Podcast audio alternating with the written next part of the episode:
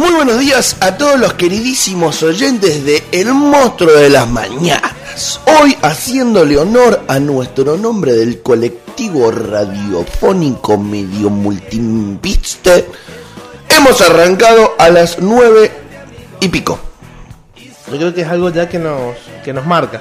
Sí, eh, Es marca registrada nuestra empezar tarde. Claro. Si no empezamos tarde, ya no somos tan rebeldes. Tiene dos, dos tipos de explicaciones esto de nuestra rebeldía a la mitad de haber empezado un ratito más tarde el día de hoy. Y uno tiene que ver con que teníamos ganas de dejarte despertar, porque sabemos que te levantás para escucharnos. Pero también sabemos que te pones el despertador a las 9 menos 5 o a las 9. Entonces dijimos, dejémoslo que vaya al baño, que haga un pichicito, que se saque las lagañas, que ponga el agua. Te pones la alarma a las, a las 9 menos 5, a las 9 y 5, a las 9 y cuarto, 9 y 25, y así la vas pateando. y que escuche el monstruo de las mañanas. Y la otra mm, razón por la cual hemos arrancado minutos después de las 9 y 10 de la mañana es porque nuestro operador Federico Turón decidió hacer un proceso en la computadora faltando escasos minutos para que el reloj de las 9 y ese proceso se demoró un poco más de lo que pensábamos. ¿Viste, viste cuando, cuando ibas al colegio, a la facu, y te olvidabas de hacer la tarea? Y decías, ¡uh, la tarea! la- y, la copias a alguien rapidito, así más o menos, al tantán. Bueno, Federico. Federico, tú no. Qué bueno lo que me hiciste acordar. Tremendo, ¿ah? Qué piola cuando llegabas así Alta adrenalina. y, y yo como me tomaba el colectivo llegabas llegaba antes, como 15 minutos antes, siempre tenía tiempo. Pero siempre llegabas y te ponías a boludear con los otros compañeros que llegaban temprano, ¿viste? Y tres. siempre caía el mala leche de las 8 menos 2 antes de que tocara el timbre y decía, hicieron lo de francés, ¿no? Encima francés, qué hermoso. ¿Tuviste francés vos? No, sí, en la facultad. ¿En cuál? En, En la UTN. En la, claro. Eh, no, en la. En la Radar. En la radar, en la radar. Muy gracioso. Falté la prim- el primer mes. Y cuando llegué, le digo a los chicos, a ver, préstame dos o tres que. ¿Cómo se dice esto, esto y esto? Bueno, sí. Eh, uy, sí, oui, oui, oui. ¡Ay! ¡Le magnifique! Me dice, usted es un, un alumno ejemplar, me dice. ¿Por qué? Le digo, y porque ha faltado un mes, ya sabe hablar francés. Le dije dos palabras en francés. Estaba enamorada la profesora de francés. Convengamos, sin ser malo, que a mí me pasó más o menos lo mismo en el mismo sitio Ajá. donde el resto del alumnado no, es muy... No, no, no. Pero bueno. ¿No? Y sí, vos sabés que. ¿Qué sé yo? eh, No hay que a- ser ninguna a- luz. a- acostumbrado, no, no, pero acostumbrado al, al ritmo de ingeniería, vas a un ritmo mucho más tranqui y, y sí, se nota la diferencia. Claro, imagínate, pasó de la UTN, carrera de ingeniería, a Arrayanes, carrera de gastronomía. Sin desmerecer la carrera gastronómica, No, que obvio, es obvio. una maravillosa carrera. Capaz que me costaba un toque más la, las, las materias prácticas para acostumbrarme. eh, pero después cuando teníamos, por ejemplo, eh, tuvimos derecho, así me la hacía. Es más, el profesor me hablaba a mí, pero los otros no le daban bola. Y después teníamos probabilidad estadística. No usaba calculadora. La profesora decía, bueno, ¿cuál es la probabilidad? Pum, pum, pum. Es tanto. Y los chicos con la calculadora del celular sacando ahí. Eso... Pero fue fácil matemática igual, no es que soy un ¿Tenías esas materias en Arrayanes? Probabilidad estadística, derecho, arquitectura, porque yo hice de tecnicatura, no en la especialidad.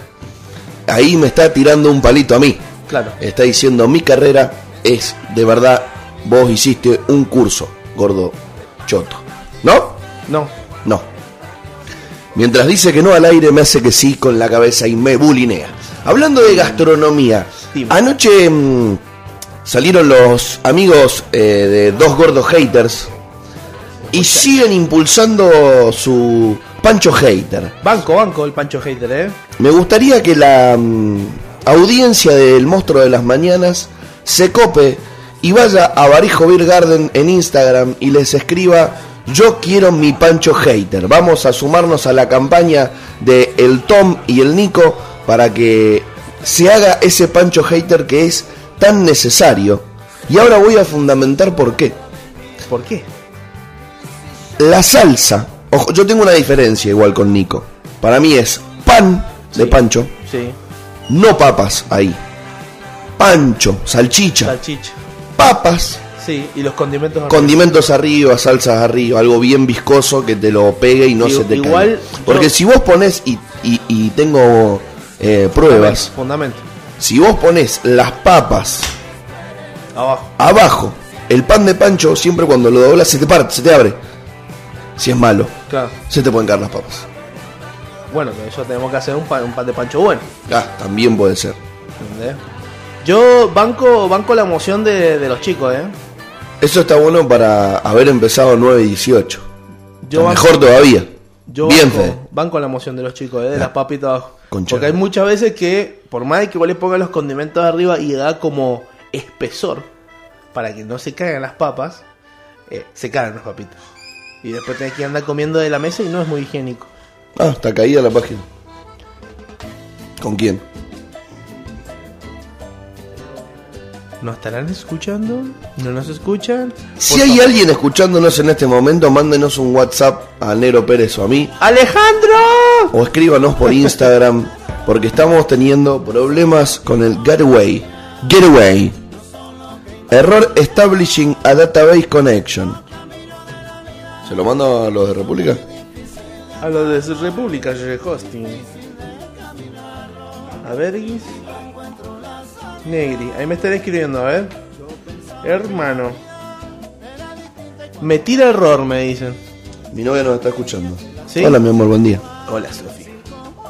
La Emi nos está escuchando. Hola, Emi, buen día.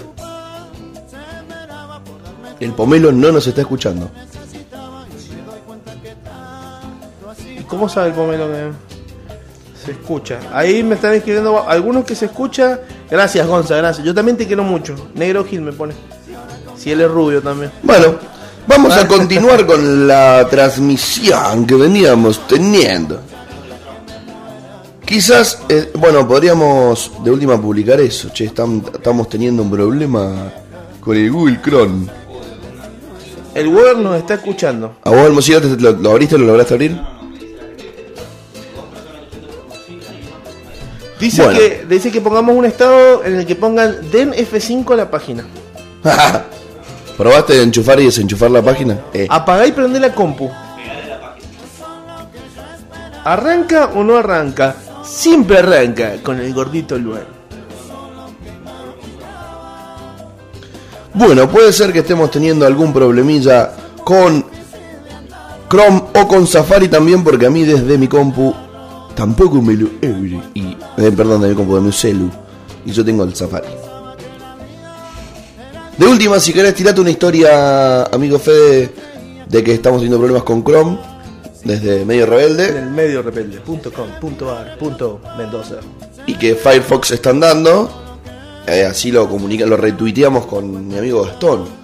Y de última probamos. It's, it's a possibility. It's a possibility. Podríamos hacer un programa totalmente en inglés. No te da. ¿Te la aguantás? Bueno, hermano, estuve viviendo dos años en un lugar donde hablaba inglés nada más. ¿Por qué hablan inglés en Malta? Te voy a explicar, porque los últimos que se los estuvieron fifando fueron los ingleses. Y les impusieron acá tienen que hablar inglés, loco. El maltés ni me pinta, le dijeron. Entonces todos saben hablar inglés, maltés e italiano. Porque como no tenían mm, radiofusión ni televisión, eh, escuchaban los italianos. Entonces, para ver la novela, tenían que ver novelas italianas y aprendieron a hablar italiano gracias a la televisión. Como si acá escuchásemos la televisión solamente en inglés o en portugués y aprenderíamos a hablar en portugués por el simple hecho de, de entender lo que están diciendo.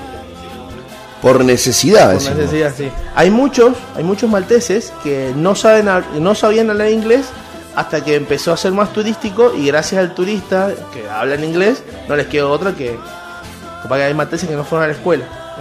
¿Real? Posta, posta, sí. Pero igual el, ma- el maltés pobre es clase media en Argentina. No, no Bueno. existe la pobreza. No hace falta sentirnos así de mal con eso que No, de igual- decir en este momento. Igual, vos sabés que en dos años en Malta nunca vi nadie pidiendo en la calle. Es de muy, muy tremendo. Creo que vi a dos personas. Y, o sea, pasé y cuando pasé había un viejo tirado y ya se lo habían llevado. Porque los meten en- como en un refugio. ¿Vos sabés decir algo en maltés? Eh, sí, dos o tres palabras. A ver. Eh, mela significa como. significa muchas cosas. Significa como ok, como dale, bueno, está bien. Entonces los chavales dicen ok, ok, mela, mela. Mela. Claro. Después dicen, en vez de decir all, all right, dicen all right he. Porque el he es como amigo. Entonces, ¿qué dicen? Ok, amigo. All right he. Y Lalo, que significa hijo de puta. Viste, uno aprende a putear también. Lo único- las primeras palabras que. Es, es lo mejor, o sea, lo primero que hay que Sí, aprender de un idioma cuando uno viaja son los insultos. Sí, porque uno sabes cuando te están puteando y cuando tenés que responder. ¿O no? ¿Qué opinas? Para, pa, pam, para, pam, para, pam. Estoy muy contento, gordo, porque ayer. ¿Ah? Viste, uno aprende a putear también. Las primeras palabras que. Es, es ¿Qué lo mejor, sea, lo primero que hay que aprender de un idioma. Ahí, ahí en este momento nos avisan desde la cucaracha que ya está de alta el sitio web, así que vuelve el monstruo al aire. Bueno, ¿qué me ibas a contar, mi querido amigo negro? Que estoy contento, loco, porque ayer hubo una presentación de los chicos de PlayStation, eh, donde presentaron la PlayStation 5, así que... Leí que entre 75 y 100 lucas. Sí, eh, No. no, 100 lucas la más cara, porque hay dos tipos de Play. Está la que es con formato para meterle disco físico, o sea, que vos compras el CD como cualquier la PlayStation 1. Además, puedes comprar digital y otra que es solamente digital, ¿Qué formato de, si- de disco usa? Blu-ray. ¿Blu-ray? Sí. Debe ser un Blu-ray de última generación. ¿O, no DVD, o DVD 4? No, DVD no existe, no existe más. Qué loco, qué loco cómo se ¿No tiene para disquete? No, no, no, pero si vos le enchufás un externo al disquete podés cargar información. No sé qué tanto porque los disquetes creo que tienen 50 megas como mucho. ¿Y me escucha? Bueno, ¿qué te hace el vago, Gil? La próxima mañana se para y te pega. Claro. Aparte yo estoy hablando bien. Ah, sí. Soy, eh, soy tipo eh, detallista, negro. detallista, si vos Bueno, el pará, y, otro con- lado. y contá- y contame. ¿Y la otra? Y la otra es que presentaron muchos juegos entre los cuales hay uno que me fascina. que No, pará. el- Una es con CD y la otra con, con Blu-ray. Y la otra que es con un pen, se descarga. No, solo descarga. Solo descarga. Es digital. ¿Y cuánto, cuántos tera tiene? Y deben tener más, bastante. Picante. Yo creo que la, la Play 4 más picante tiene un tera. Yo creo que esta tiene que tener más. Por lo menos 5 teras. Porque los juegos van a ser mucho más pesados. O sea que, ¿sabés dónde había muchos teros? En, el- En la cancha. Sí. Ahí, ajá, en el liceo. Donde jugábamos. Yo te iba a nosotros. decir en el parque de descanso. Pero... Bueno, también es un lugar con muchos teros. O sea que ahí entran muchos juegos. Entra muy- No, no, mucho. no, no, porque si son teros, no, los teros no guardan. Las teras nomás. Las teras guardan, sí, sí. Las sí. teras. Sí, sí, sí. Tienen el, el complejo ese de madre de guardar cosas, entonces. Viste que guardan cosas. Sí o sí. Guardan y encuentran. Qué habilidad loca que tienen las viejas, ¿ah? Las madres sabían dónde teníamos guardadas las cosas nosotros. Claro. Si mamá no encuentro, fíjate en tu primer cajón a la derecha. Ibas, abrías tu primer cajón a la Y derecha. aparecía. Y aparecía. No, a, mí me ha pasado que he dado vuelta a los cajones y le digo, no lo encuentro. Venía mi mamá, abrí el primer cajón, ahí está, me dice, digo, no, vos, vos tenés algo. ¿Sabes con qué pasaba también ese poder casi Y a poco lo he aprendido, ¿eh? de magia y hechicería que tenían las madres? Pasaba en los viajes. Pasaba viajes. cuando vos estabas armando la valija, vos siendo chiquito, te estabas dando viajes egresados de primaria o de secundaria, o en algún viaje con tus amigos, Eres un mago, Harry. y pasaba por el dindel de la puerta. ¿El quién? ¿Por el qué? Dindel. El Dindel. Pasaba por el arco de la puerta, por el pasillo, una figura maternal que miraba de reojo para adentro y te decía, ¿estás armando la valija? No, estoy armando, estoy mandando un fax. No, estoy haciendo milanesas. Qué gracioso. ¿Eh? Se iba, ¿no? Y se iba con ese paso rapidito a buscar algo. Volvía con un pullover horrible que te había tejido tu abuela y te decía, llévate el pullovercito por si hace frío. No, le decía, ni en pedo me llevo ese pullover, es horrible, me van a gastar todos mis amigos, no me lo llevo. Bueno, se ofendía y se iba. Volvía. Llévate el pullovercito. No me lo voy a llevar voy a hablar con tu padre. Eso ya te da un poquito más de miedo. Y si era tu papá, peor, olvídate. Se iba, volvía. Llévate el pullover. No, ya me vas a pedir plata. Ahí, ahí, ahí hay que poner el bolsillo. Y se iba otra vez y vos agarrabas, cerrabas tu valija, le ponías candado, cadena, huella digital, ocular, un hechizo Wingard, un leviosa anti apertura ex- de extraños, dormías abrazado a la misma, al otro día te levantabas, te subías al colectivo y te ibas. Y tu vieja estaba así. Llegabas a destino, sacabas el hechizo, ponías tu dedo, ponías tu ojo, ponías el código en el candado, sacabas la cadena, corrías el cierre, abrías la valija y... ¡Qué hija de puta! Y estaba bien doblado. Primero que nada, el pullover.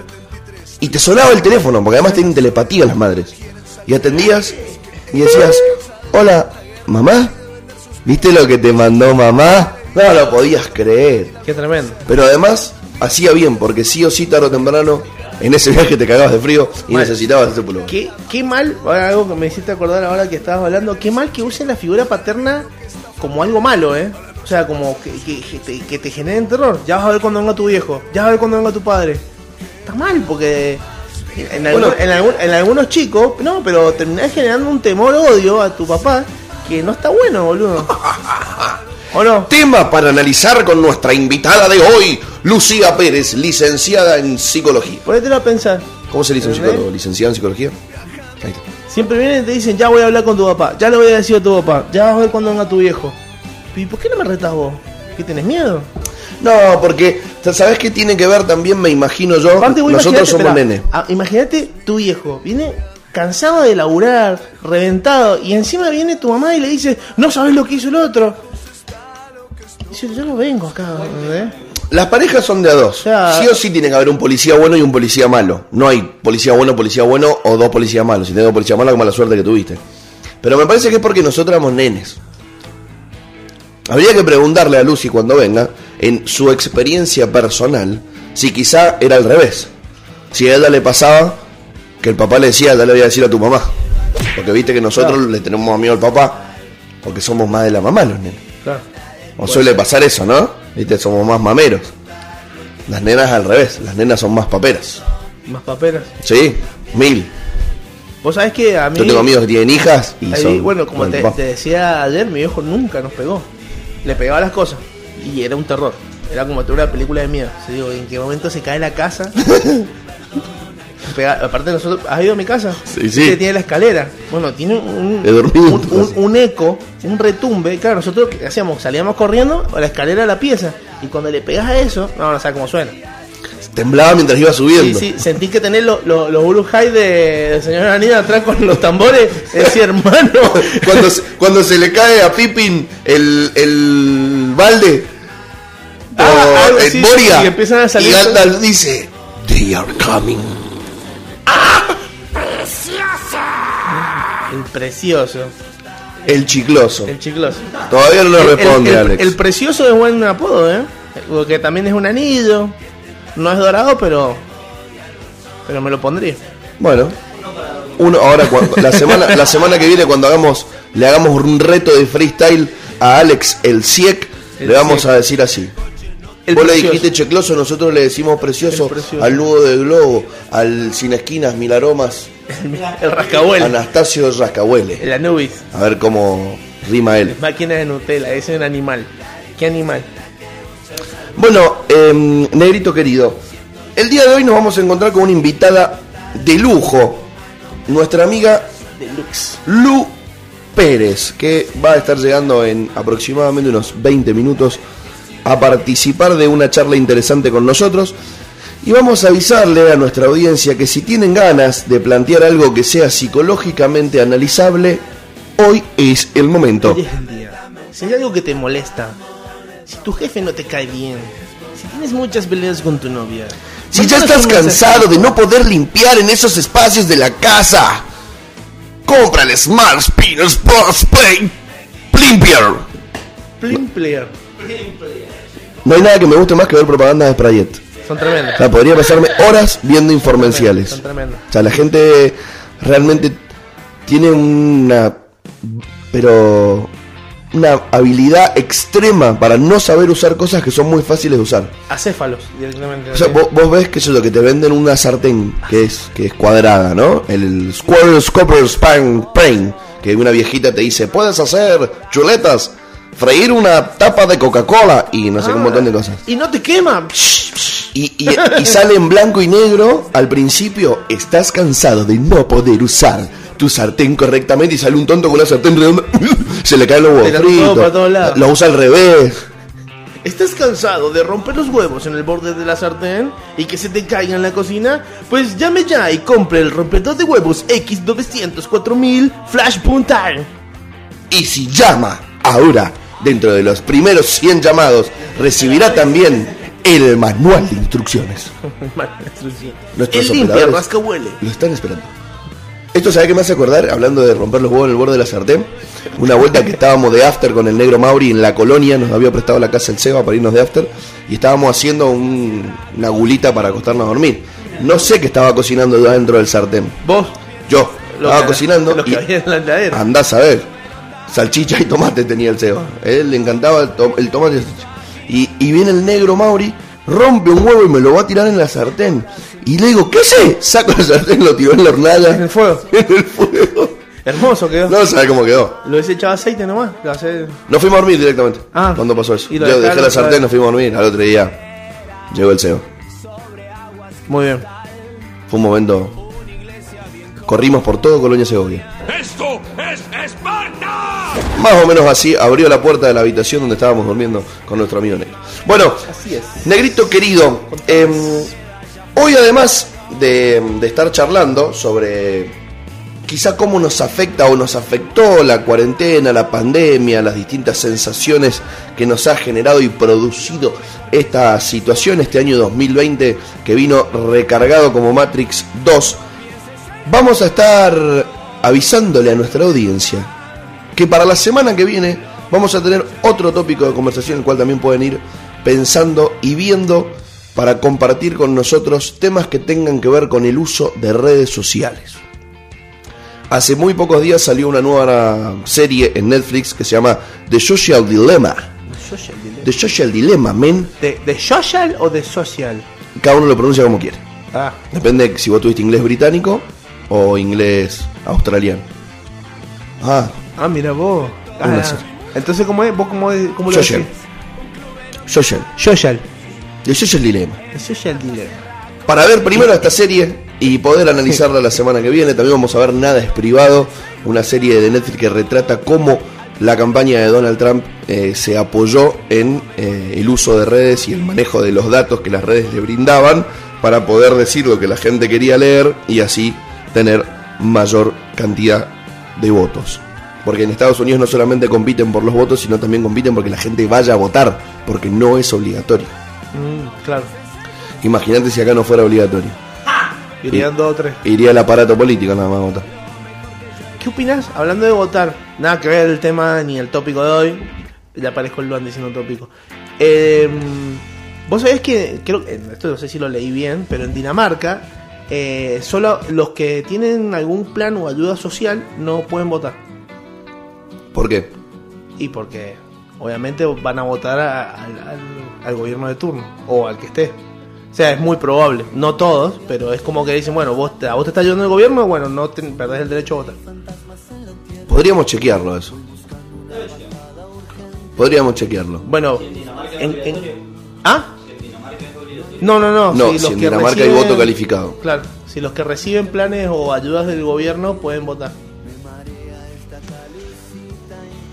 Tema interesante ¿Es falso? es falso. ¿No se pierde el derecho? Mirá, vos, entonces leí cualquier cosa. No hay voto calificado en Dinamarca. Mirá. Negro Pérez ha leído cualquier cosa. Así Bueno, que igualmente, ya que lo puse, ¿vos qué opinás? a mí me parece que no debería haber voto calificado. ¿No? No. Bueno, lo podemos charlar el lunes cuando venga el doctor Di Santo a conversar. El doctor. Le vamos a preguntar primero por qué le dicen doctor a los abogados, porque no son doctores, No, son abogados. menos, a menos que tengan un doctor en le- un doctorado en leyes o un doctorado Y bueno, en- eso todo. Si yo tuviera un doctorado en literatura, soy doctor en literatura. Exacto, Pero. ¿por qué? ¿De dónde viene decirle doctor al abogado? Le vamos a preguntar al abogado Matías Di Santo, Sí, pero es por eso. que viene el lunes. No, si no tiene un doctorado él. Ah, ¿Por qué le dicen doctor en general? Ah, por- Vos, por che, viene, un abogado, hola doctor, felicitaciones doctor. Hola doctor. Esta. Bueno, vamos a preguntarle, Doctor. vamos a estar hablando sobre el dólar y también podemos preguntarle sobre el- la nueva ley que se promulgó acá en Mendoza, que es la ley de ficha limpia. Fíjate que esta es bastante la interesante. ficha limpia. La ley de ficha limpia salió promulgada creo que ayer y la ley de ficha limpia es bastante interesante porque tiene que ver con que si vos tenés alguna condena no excarcelable, vamos a preguntarle a Matías cuáles son, no excarcelable, no podés presentarte para cargos electivos de cierto rango. Ah, mira. ¿No? O sea, che, vos fuiste en cana, listo. ¿Por qué? Por un delito de 1 a 3 años, que, que son los- las penas mínimas, que son escarcelables, creo. Uno. Nos, nos, nos explicará el Mati. Podés tener un cargo electivo. Pero si no, si vos decís, che, este fue eh, en cana por tráfico, por ejemplo, que son, que yo, 10 años, 15 años, y no es escarcelable, listo, vos ya no podés ser candidato. Claro. Me parece una medida interesante. Me parece que está bueno empezar a, a ponerle las esquinas más cerca a... Vos, que- vos que tenés más conocimiento de, la historia, eh, Carlitos Saúl estuvo, estuvo preso. Carlito Saúl está condenadísimo. ¿Estuvo o está? Condenado. Está condenado. Sí. ¿Qué tiene? Eh, Por la causa, por la causa de fabricaciones militares. Que voló, de repente explotó una fábrica en Río Tercero, Ah, donde se fabricaban sí, sí. armas, porque teóricamente parece que Argentina le vendía a Croacia armas. A Croacia. Ajá, Mirá en una época estaban en guerra ellos. le los croatas. Ujú. Y Carlitos, Saúl Menem, mi único héroe en este lío, fue procesado por, por eso. por Escuchame. ¿cuánto esto? Pero, eh, por ejemplo, él, si se postula, no podría. No, de hecho él es, senador electo en este momento. Ah, mirá. Y siempre. Sí, bueno, lo- igual la ley en. Mendoza o en todo el país. ¿Cómo? Es en Mendoza la ley. ¿Ficha limpia? Ajá. Sí, sí, sí, es solo en Ah, Mendoza. La, la explicó el ex gobernador Cornejo en el día de ayer por la noche, antes de acostarse a mimir. Ah, mira. Mimir. ¿Dirá mimir? ¿Dirá ¿Cornejo? No lo sé. Le dirá, A ver, él le pregunto. chao, chao, chao chicos, a sus hijos, me voy a mimir. A ver, ahí le mando un acorde. Cuando entrevistemos a un político le vamos a preguntar qué que palabras no, graciosas que, usa. que no dice me voy a mimir, dice eh, listo, voy a hacer la de Vladimir, dice. Ah, bueno. Directamente. Directamente le dice, chao muchacho, me voy a hacer la de Vladimir. Y a dormir. ¿Dormirá en camas separadas con su señora? D- No sé si duerme con media. En una de esas tiene pie frío y duerme con media. Como Friedman, tiene pie frío. ¿Friedman dijo eso? No sé.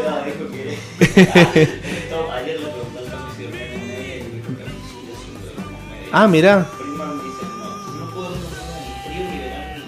No, no. Bueno, igual eso Con es- media, es- media. A mí no, a mí no... ¿No te influye? Yo soy team sin medias. Yo también, a menos que haga mucho frío. Me- no, es que... Y es después que- me la saco. Es que pero a mí, si hace mucho frío, por sí, me, me acuerdo unas medias cuando ya me, me pinta el calor, y ahí me las saco y las tiro por la ventana. Pero es que vamos a desmitificar algo para que aquel que se acuesta a dormir abrigado cuando tiene frío eh, lo deje de hacer.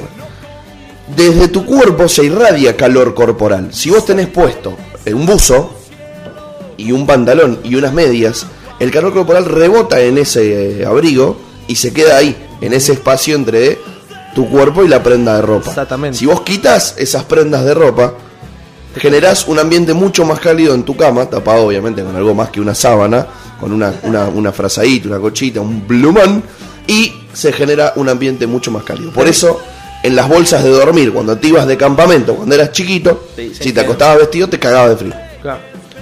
¿No? Tenés que hacer fricción. Fricción. Claro, Hay que girar. Claro. Sacás la sábana, ¿no? Muy bien. Empezás a mover. Hacer así con las piscinas un ratito. Haces el baile de la batalla del calentamiento. Una pocha. Vamos. Muy bien, hoy estamos monotemáticos con Negro Pérez con el tema de Vladimir, Pochas y demás. Lo bueno es que vos también podrías hacer una canción como Alex, Alex. con distintos sinónimos De la pocha. para el, aute- para el arte de autoplacentarse. ¿Sí? ¿Se puede decir así? Autoplacer. Claro, ese sería el gerundio. Autosatisfacerse. Autosatisfacción. El auto delicioso. Sería para algunos también. Otro sinónimo traído a ustedes por Gastón Pérez. Bueno, hoy vamos a estar charlando con nuestra invitada Lu Pérez sobre distintos tipos de mm, sentimientos que nos hemos ido encontrando en esta cuarentena. Como depresión, Ansiedad, ansiedad, odio, angustias. rebeldía.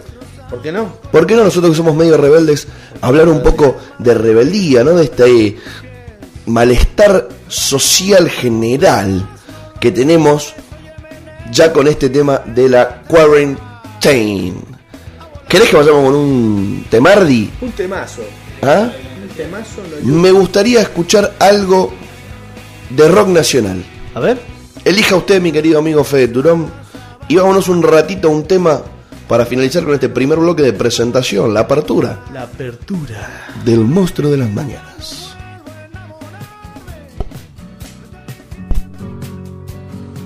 Medio rebelde, librando nuestra propia guerra contra la nada. Volvimos de un temón, volvimos de la tanda y le vamos a dar la bienvenida. Dale, mm, dale gas, como dice el negro oro, al micrófono de nuestra invitada.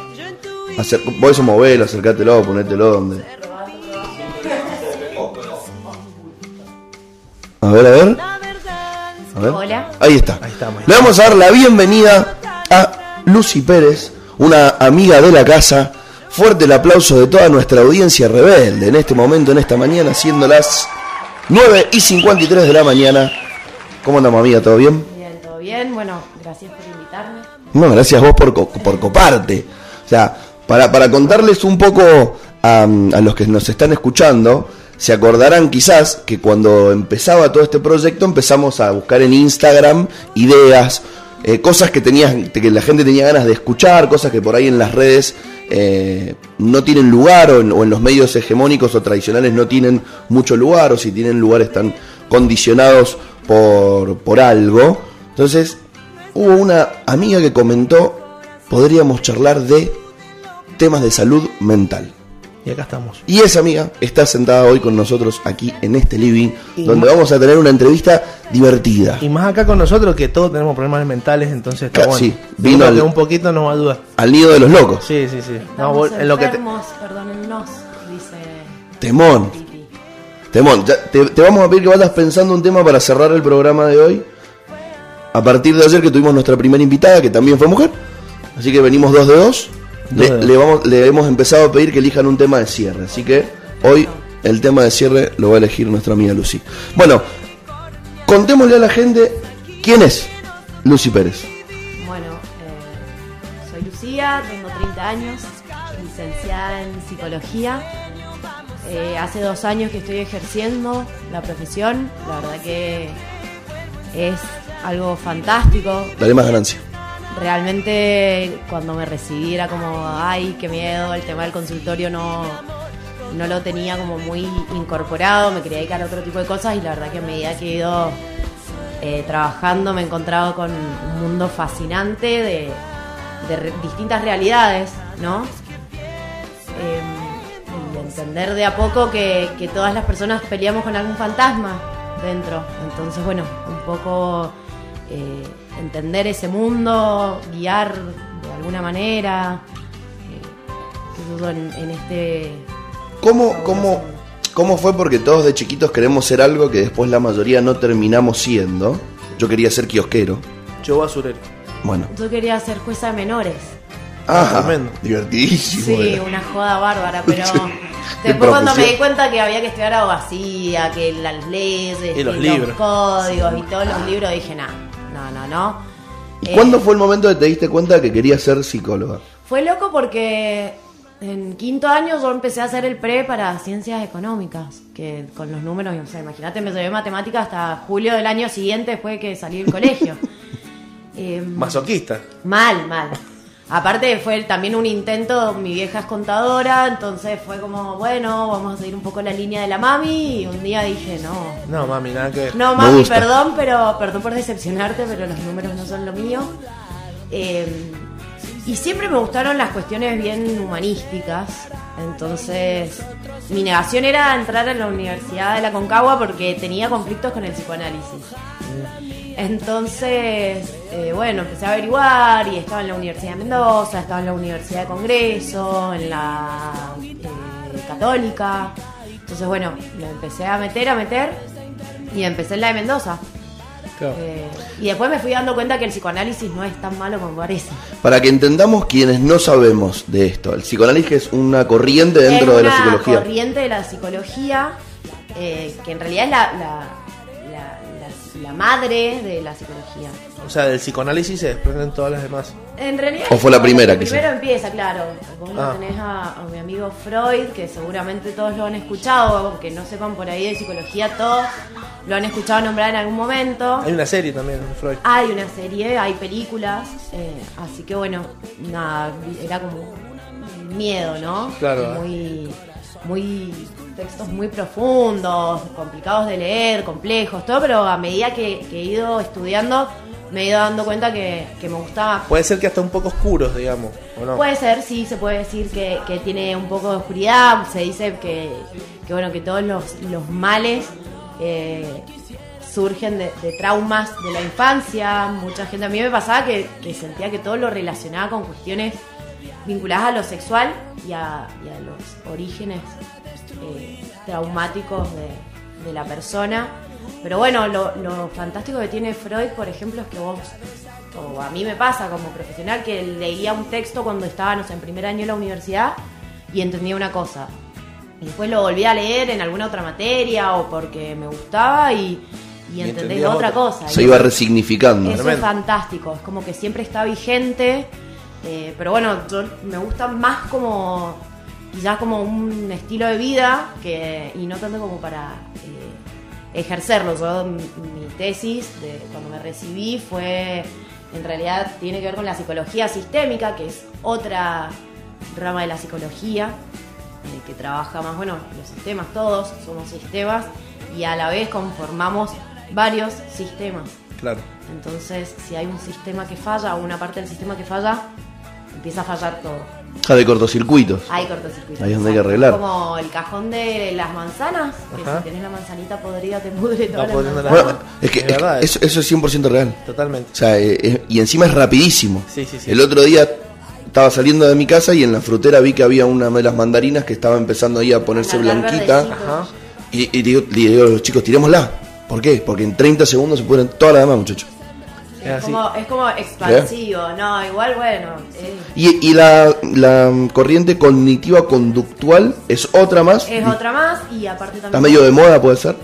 En realidad se utiliza, a ver, el- lo cognitivo conductual y lo sistémico eh, se utiliza un poco más como cuestiones más al hueso, más, por ejemplo, lo cognitivo conductual se usa mucho para tratar fobias, trastornos obsesivos compulsivos.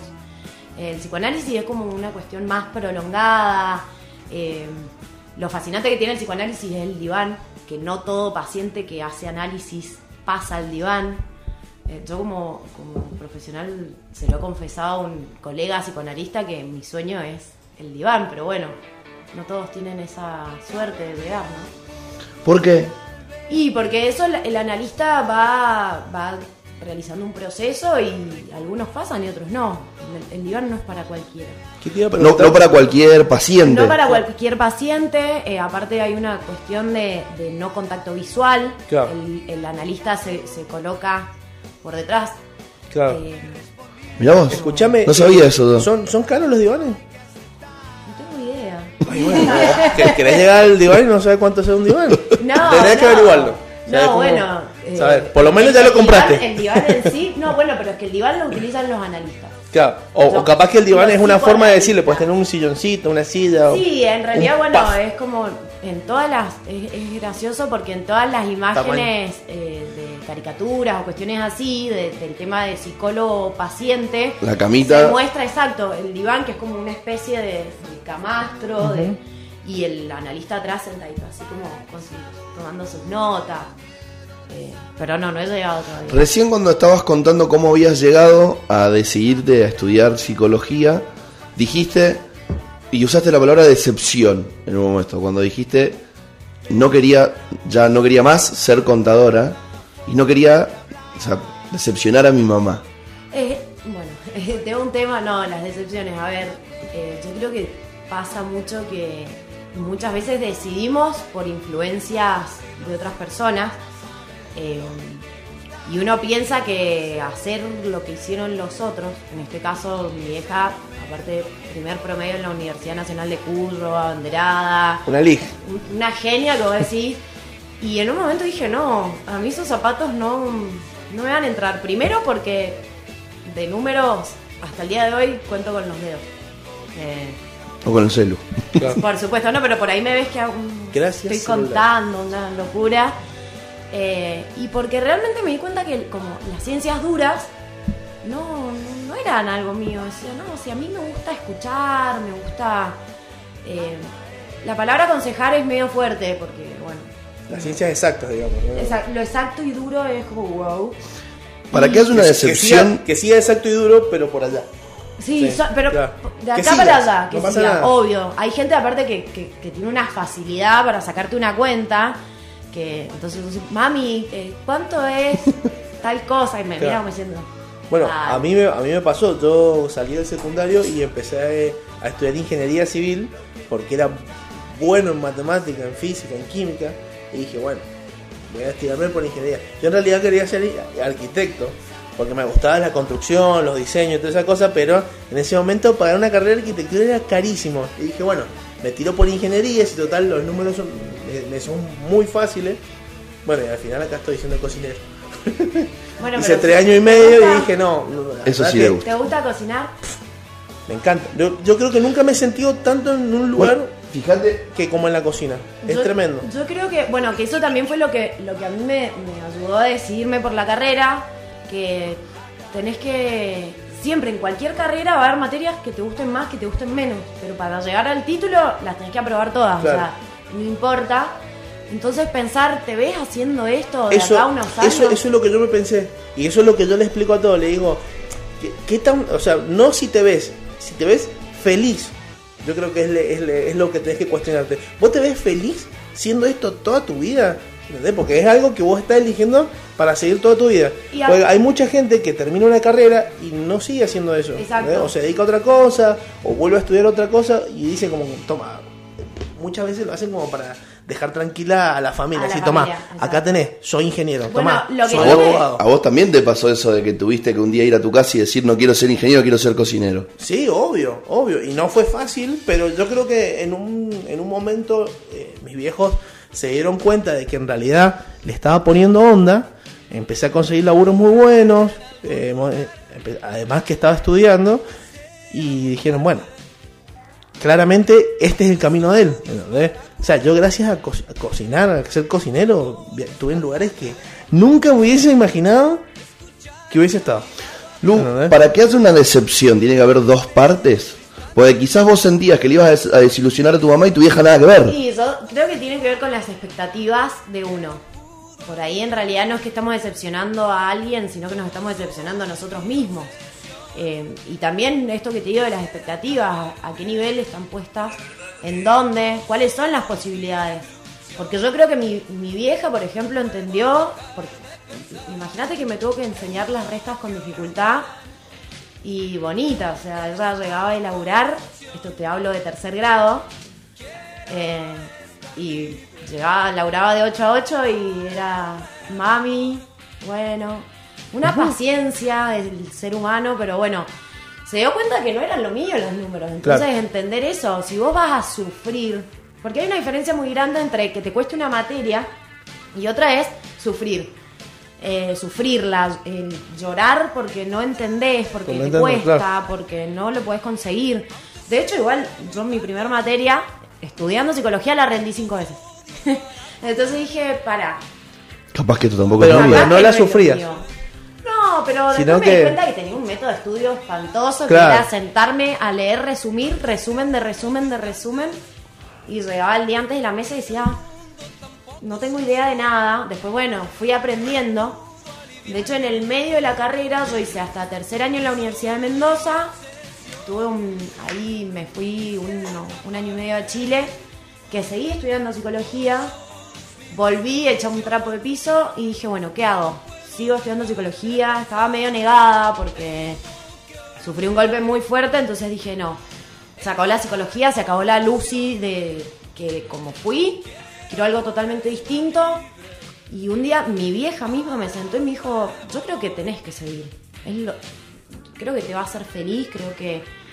Que es lo algo tuyo. Que es lo tuyo. Que te haya ido mal por otras cuestiones no te tiene que hacer descartar esto. Un tropezón no es caída. Exacto, no. Y encima me acuerdo que empecé a averiguar para licenciatura en recursos humanos, porque bueno... Tiene un poco que ver, ¿no? vinculación. Y mi viejo un día me sentó y me dijo, Lu, mirá, vos haces lo que vos creas, ¿no? Pero a mí me parece que tenés que seguir. Y ahí, bueno, la escuché una vez más a la vieja y Hay que aprender a manejar la frustración en esa situación. hay que ¿no? aprender a manejar la frustración y creo que nosotros venimos de una generación y generaciones posteriores a nosotros con bastantes complicaciones para manejar eso. Sí, ¿ah? Yo creo que la, esto se empieza a construir con el tema de la tolerancia y lo empezamos a construir desde chiquitos, cuando somos muy chicos y nos dicen no, por ejemplo, y hacemos un berrinche y hay padres que a- para evitar ese tipo de berrinches te dan. Y te mal. tapan, Está cubren y eso es Qué una loco. locura porque después, bueno, eh, cuando somos un poquito más grandes nos va mal en un examen o no conseguimos lo que queremos y lloramos y nos frustramos Claro. y, y sentimos que no servimos. Y en realidad no, nada en la vida es fácil y tenemos que estar acostumbrados que no siempre nos van a decir, sí, tome señor, acá tiene lo que, lo que usted quiere. Es luchar un poco por ello, construir, eh, probar de una manera, si esa manera no te da resultado, creer que también hay otras. Y bueno, prueba de error muchas veces. Qué loco que pensar que nuestros viejos fueron nuestros primeros psicólogos.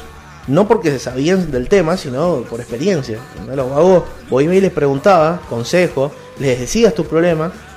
y No te daban una solución, sino que te, te podían guiar para que vos busques la solución. Bueno, pero eso tiene que ver porque eh, las figuras paternas, que bueno, no siempre son nuestros padres, ¿no? Porque Sí, obvio, nos obvio. criaron abuelos, tíos, Totalmente. eh, Hermanos mayores. hermanos mayores, son como figuras de referencia, ¿sí? Entonces uno, eh, cuando es muy chiquito, piensa que son superhéroes y que ellos van a poder con todo, entonces claramente nos pasa algo, dudamos de algo, recurrimos a nuestros superhéroes, que a medida que vamos creciendo nos vamos dando cuenta que somos todos humanos, que todos podemos fallar.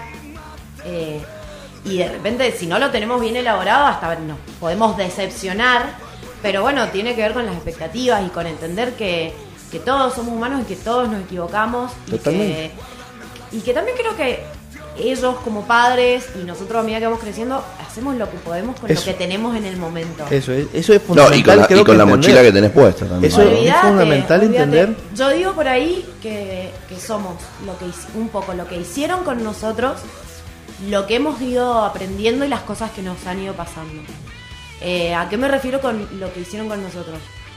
Eh, yo lo uso mucho de ejemplo en el consultorio y uno no nace odiando a su cuerpo, no nace Claro. siendo racista, no nace diciendo Todo influencia. esto de influencia y, y en realidad no hay un manual que te diga esto es así y así nada más. Entonces también uno va, a medida que va creciendo, nosotros hasta que empezamos a formar nuestra personalidad, hasta los 8, 10 años más o menos, eh, escuchamos mucho lo que se nos dice en casa, que esto no está bien, que esta gente no está bien, que esto está mal, que hay que hacerlo así, que hay que hacerlo así. y a medida que nos vamos introduciendo en otros mundos, conociendo otras personas, vamos formando nuestras propias, eh, nuestros propios pensamientos, de la manera de hacer las cosas. Eh, a ver, lo que está bien y está mal, todos sabemos que no puedes salir desnudo a la calle a correr porque vivimos raro. en una sociedad donde tenés que andar vestido. Pero después hay un montón de Pero conceptos. te de- sentías hasta liberado. Igual la, la des- la desnudez, justo es- es un tema muy interesante para, para charlarlo en, en el cambio que producen los adultos en los niños.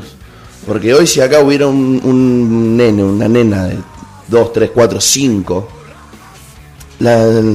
se sacan la remera, andan en bolas, ¿entendés? Y no, y no pasa nada. No. Nosotros somos el que vamos y le ponemos a una bebé de 3 años una bikini. Claro. Bueno, pero en realidad eso también hay que tener muchísimo cuidado, sobre todo, bueno, este tema de la desnudez en los niños y enseñarles y, y contarles que hay cosas que, bueno, que no se hacen, como por ejemplo el beso en la boca, Claro. entender y, y desde pequeñitos enseñarles que no se pueden ir con cualquier persona, que hay que tener cuidado con ciertas cosas. ¿Qué pasa? Cuando sos chiquito y te dicen no toques el enchufe porque te va a dar corriente, ¿qué hacemos? Va y lo toca. Bien, hasta que, como dicen, el que se quema Y se quema con leche. que se De quema la con vaca leche de una vaca y llora. Todos hemos pasado por eso de que nos dijeron no lo hagas. Obviamente tenemos eso de desafiantes cuando somos chicos y vamos y lo hacemos, pero vamos aprendiendo. Yo fui, toqué el enchufe, me electrocuté una vez. Yo salí 5 metros para atrás. Date un patadón. Uf, mi- me estaba mi abuelo arreglando un, un secapelo, un secador de pelo, y lo tenía todo desarmado. Entonces yo lo agarré y lo fui y lo enchufé. ¿Sabes cómo volé para atrás? tenía 5 o 6 años. O sea que Antes era rubio yo, así que es más morochito. Yo. tostado por, Claro. por porque te electrocutaste. Entre eso y el Fernet, Vos sabés que todo, siempre, a mí en lo personal, y esto está- creo que es, es- cada uno es, es un mundo, un sistema, como dijiste vos recién, eh, siempre me, me fue más fácil aprender desde, no desde la prohibición, ¿no? A mí la prohibición siempre me llevó a lo que decís A vos, a meter el, el- el coso en el enchufe.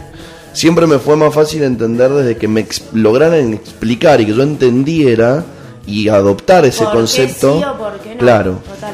Sí, eh, coincido y de hecho en, en una de las prácticas que realicé con respecto a consumos problemáticos, justo un chico colombiano con el tema de lo que era marihuana y esas cosas nos contó, eh, él creció en plena época de Pablo Escobar, Escobar Claro. ya, ¿no? Entonces dice, en Colombia se cansaron de crear leyes prohibitivas. No han resultado para nada, porque No. la gente encontraba la manera de burlar esas leyes, de ir en contra de esas leyes. Vos tenés que educar desde la prevención. claro, ¿sí? De, totalmente. Mira, esto, si querés hacerlo, pero te puede pasar esto, esto y esto. O Claro. no está bueno que hagas esto porque puede tener tales efectos. ¿Entendés? Entonces vos, siguiendo con este ejemplo de los consumos, por ejemplo, yo te digo, mirá, querés consumir, pero entendés que te puede pasar esto, esto y esto. La responsabilidad ya después es tuya. No puedo estar yo encima tuyo, ni tuyo, ni tuyo para decirte no lo hagas, no lo hagas, no lo hagas. Porque realmente tenemos eso de ir en contra, ¿sí? de transgredir, de romper. Aparte también es una cuestión de explorar. Claro. Está bien, me, me puede generar estas cosas. Bueno, lo quiero probar y yo decidir. Pero dentro de ese decidir también está el responsabilizarse. Vos sabés, hablando de esto, sin hacer apología a las drogas, obviamente, eh, ¿vos pensás que el drogadicto es drogadicto porque usa la droga para salir de un estado emocional? ¿O lo usa? Porque puede existir gente que consuma cualquier tipo de drogas como si se tomase una cerveza y eh, diga, bueno, yo lo tomo porque me gusta el efecto que me hace y no porque yo lo necesito para vivir ni sobrellevar un problema o, o por, por consumir drogas ya directamente eh, Mira, el consumo comienza a ser problemático a partir de que comienza a modificar tu estilo de vida y el de, los, de la gente que está a tu alrededor. claro ¿sí? Si vos, por ejemplo, te gusta tomar birra, pero vos esta noche te tomás una birra y mañana igual te levantás a laburar a la hora que te levantás Claro. siempre, no, no molestás a la gente que está a tu alrededor, no generás eh, incomodidades o cuestiones así, no se considera algo problemático. Claro. Si vos me decís, no, yo me tomo una birra y al otro día no me puedo levantar, falto el laburo, o empiezo a maltratar a alguien, Mm. eso ya Eso no está bueno. dentro de lo problemático. Claro. Es verdad que mucha gente consume para escapar de sus realidades. Eh, muchas veces se consume por cuestiones recreativas, claro pero es una línea muy delgada. eso en- depende de cada persona digamos Sí, pero también eh, no solo de la persona, depende del contexto en el que lo haces, depende de, del, o sea, no solo contexto social, sino contexto eh, económico. Tenés un montón de factores que influyen. Mm. claro bueno, bueno no vaya a comprar drogas si no te plata para comer Bueno, pero hay gente que, que lo hace. Sí, obvio, bueno, eso- eso ya está mal. eh, En ese tipo de consumos eh, lo hacen para escapar de realidades, claro por ejemplo. exactamente Entonces es muy delgada la línea de decir, bueno, no, yo consumo para divertirme. Tenés los que te dicen, lo mío no es problemático porque si yo lo quiero dejar, lo dejo. Bueno, bu- hay grandes excusas en este mundo. Claro, por obviamente. Las adicciones. Por supuesto, hay muchas excusas. He escuchado, las puedo imaginar un montón de cosas, como decirte, eh, no, yo consumo porque me, me da energía y para ponerme a ordenar, a limpiar o salir a laburar. Claro, ya, ya estás consumiendo para hacer algo, no lo haces porque eh, porque te gusta. O sea, vos no, vos no te tomás una birra porque te da, porque te gusta estar en pedo. No, tomás una birra porque la disfrutás, porque está fresca. Conozco, mira, conozco gente que no le gusta el alcohol Ajá. y pero que toman para ponerse en pedo. Quiero, Ah, porque, claro, eso también.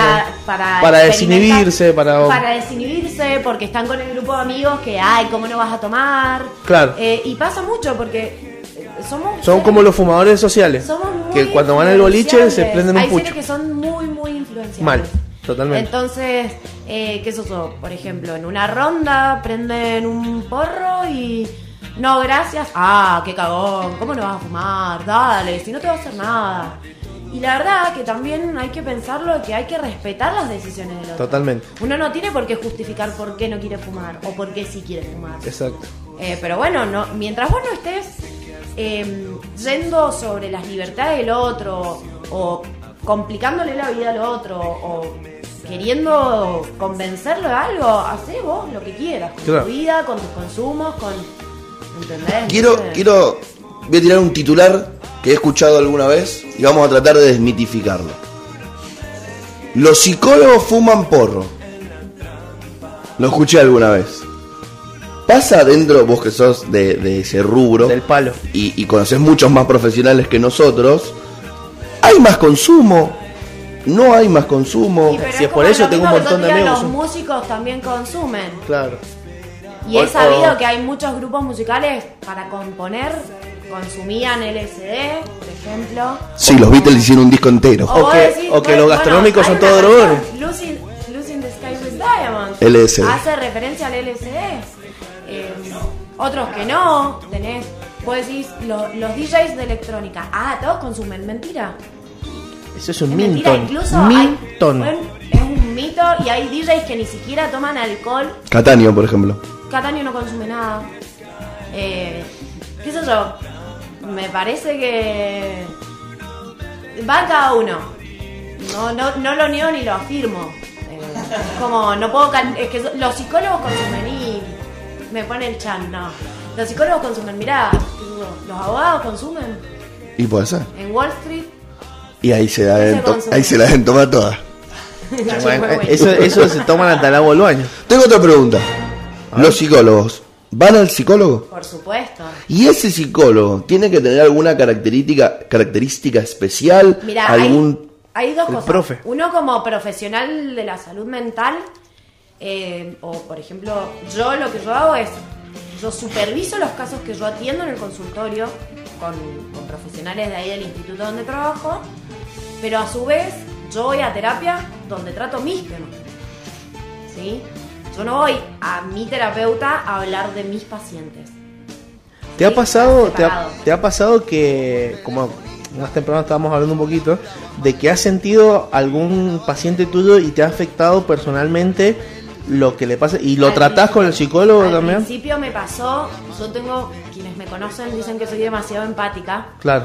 Bueno, la empatía es la capacidad de ponerse en el lugar del otro. Entonces, en mi primera experiencia en consultorio, donde estaba ahí todavía como experimentando cuestiones nuevas, me pasaba así con, ataques de pánico, venían pacientes que tenían crisis de angustia y ansiedad y yo después me quedaba pegada, o te vienen con un caso, eh, no sé, por ejemplo, una paciente no podía quedar embarazada, entonces me puse a investigar sobre tratamientos, todo, y resulta que la paciente después no volvió dije, me sentí re frustrada. Y después, bueno, vas aprendiendo que, que mi, mi lema es, yo salgo del consultorio, cierro la puerta y los problemas del consultorio quedan ahí.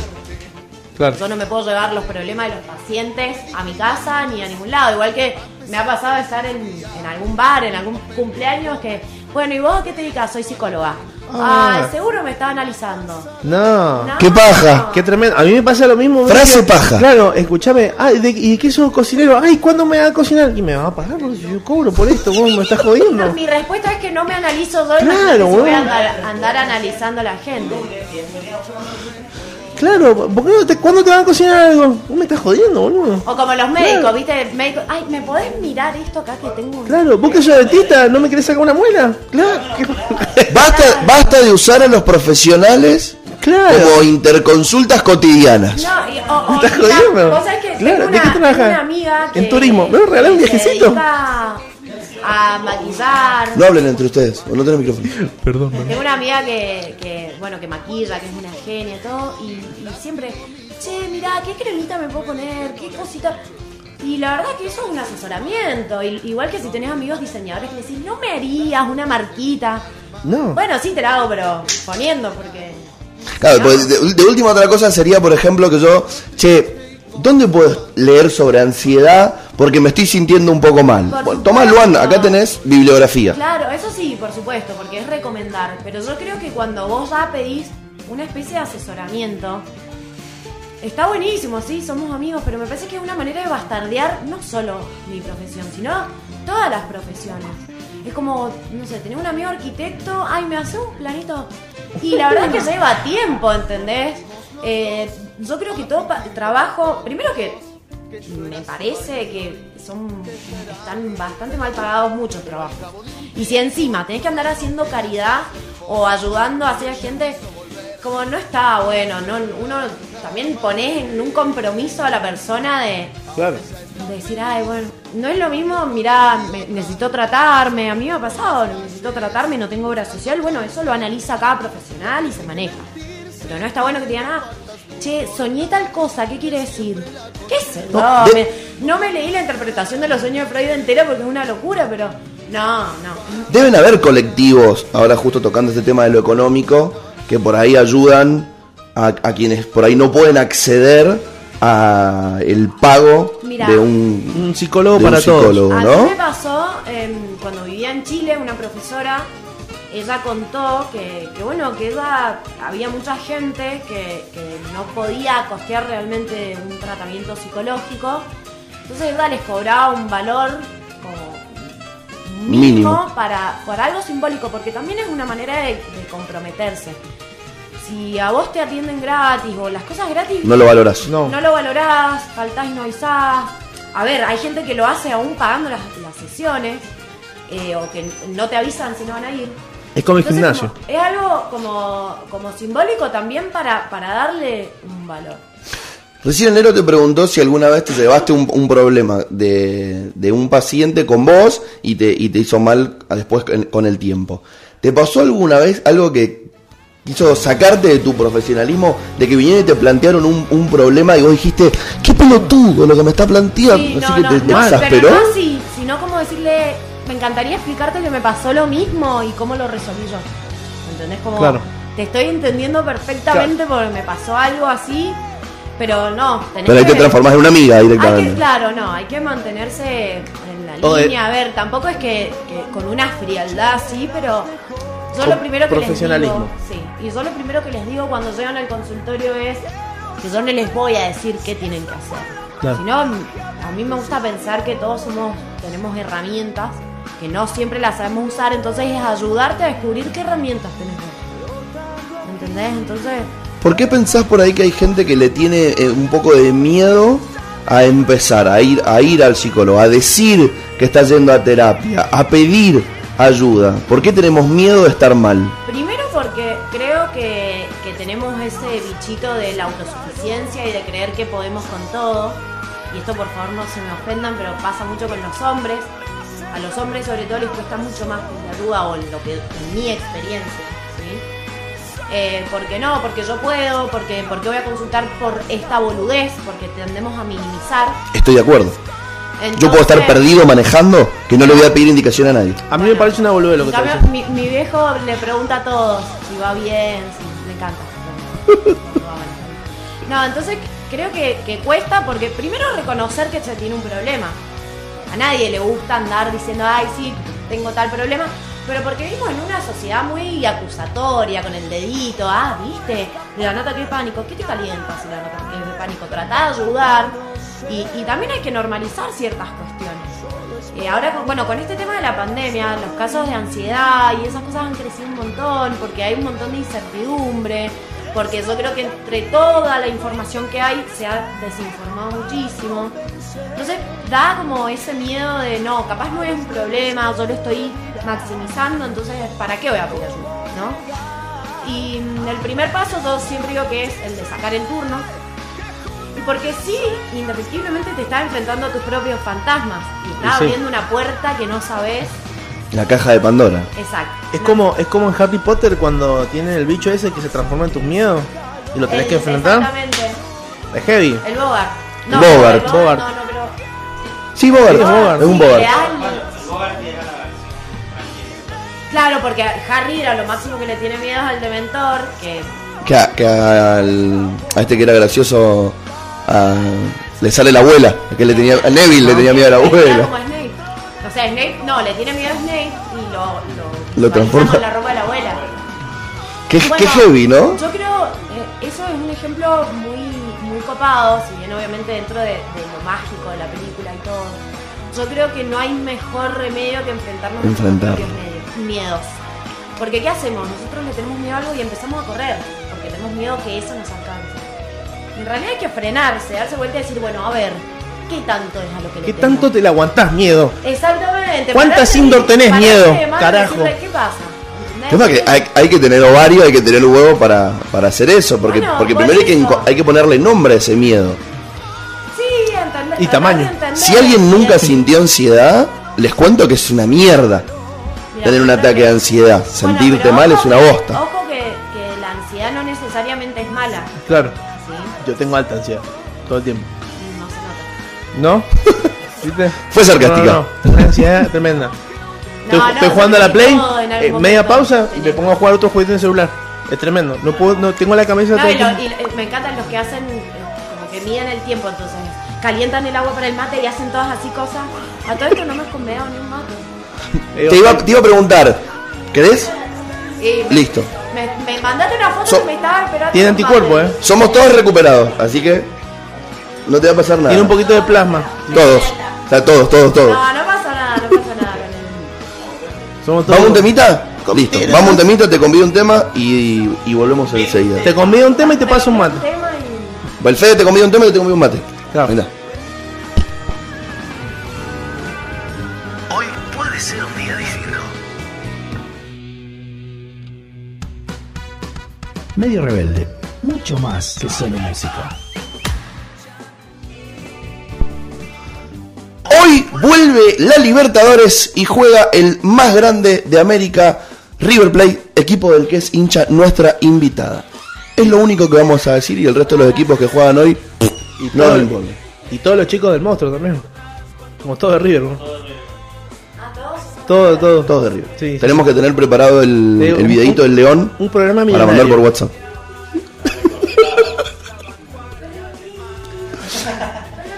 Así es. Vos sabés que en, en el, en el corte, en el temita, estábamos hablando de en este tema de- del coronavirus, que no queremos hacer un mundo a este tema y, y si- mientras menos se hable, mejor. Mucho mejor. Porque si no, está todo el mundo hablando de eso y es reiterativísimo. Pero, ¿qué pasa con el sentimiento de culpa? Que por ahí te hace sentir esta enfermedad, ¿no? Te sentís culpable de contagiar a alguien. ¿Cómo uno puede evitar sentirse culpa, sentir culpa, sentirse culpable si no la tiene? O sea, ¿por qué y cómo enfrentamos ese sentimiento de culpa? Mira, yo creo que tiene que ver bastante con la responsabilidad individual de cada uno. Eh, si bien no podemos evitar contagiarnos, porque quizás estuviste con alguien que es asintomático o Incomprobable. es incomprobable, sí tenés que tomar las medidas necesarias, que creo que tiene que ver más con hábitos saludables que otra cosa. Son hábitos que los tendríamos que tener Incorporadísimo. incorporadísimos. No nos olvidemos que en el 2009, no Sí. sé, no Gripe cuándo fue lo de la gripe A, eh, que también el tema del La estornudar, H1N1. estornudar en el piel, todo el temita del alcohol en gel, son cosas que las tendríamos que tener sumamente incorporadas en la vida. Y tener cuidado y no andar... Eh, qué sé yo, Tomátelo, eh, abrazándonos y sabemos que nos podemos contagiar, manteniendo la distancia que corresponde. Yo no sé si el encierro es la, la solución. La solución. Pero bueno, también está en cada uno. Si vos te querés aislar eh, porque querés cuidar, no querés contagiar a tu abuela, me parece fantástico, hay que respetarlo. Como también hay que respetar que hay mucha gente que tiene que salir a laburar y que no le queda otra Eh, pero el tema de la culpa, puntualmente, que es lo que, lo que vos preguntás, igual, eh, yo, creo que es muy individual ese tema. Hay gente que anda paseando por la vida sin ningún tipo de, de precaución ni cuidado y no sienten nada de culpa.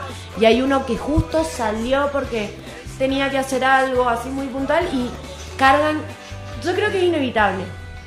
Es inevitable sentir un poco, pero la verdad que no está. Si vos hiciste, tomaste todas las medidas para evitarlo y aún así te pasó, bueno, no lo podías evitar claramente. ¿Sí? Hay- Es como cuando salís a bailar y si chupaste, no manejaste, no sé qué, y viene y lamentablemente tenés un accidente, vos hiciste todo lo que pudiste. ¿viste? Hay cuestiones que Sí, no, no, no hay que autoinculparse cuando hiciste lo posible para que, para que no pase. No, no puedes manejar lo que no puedes manejar. Las cosas tienen que pasar cuando te tienen que pasar.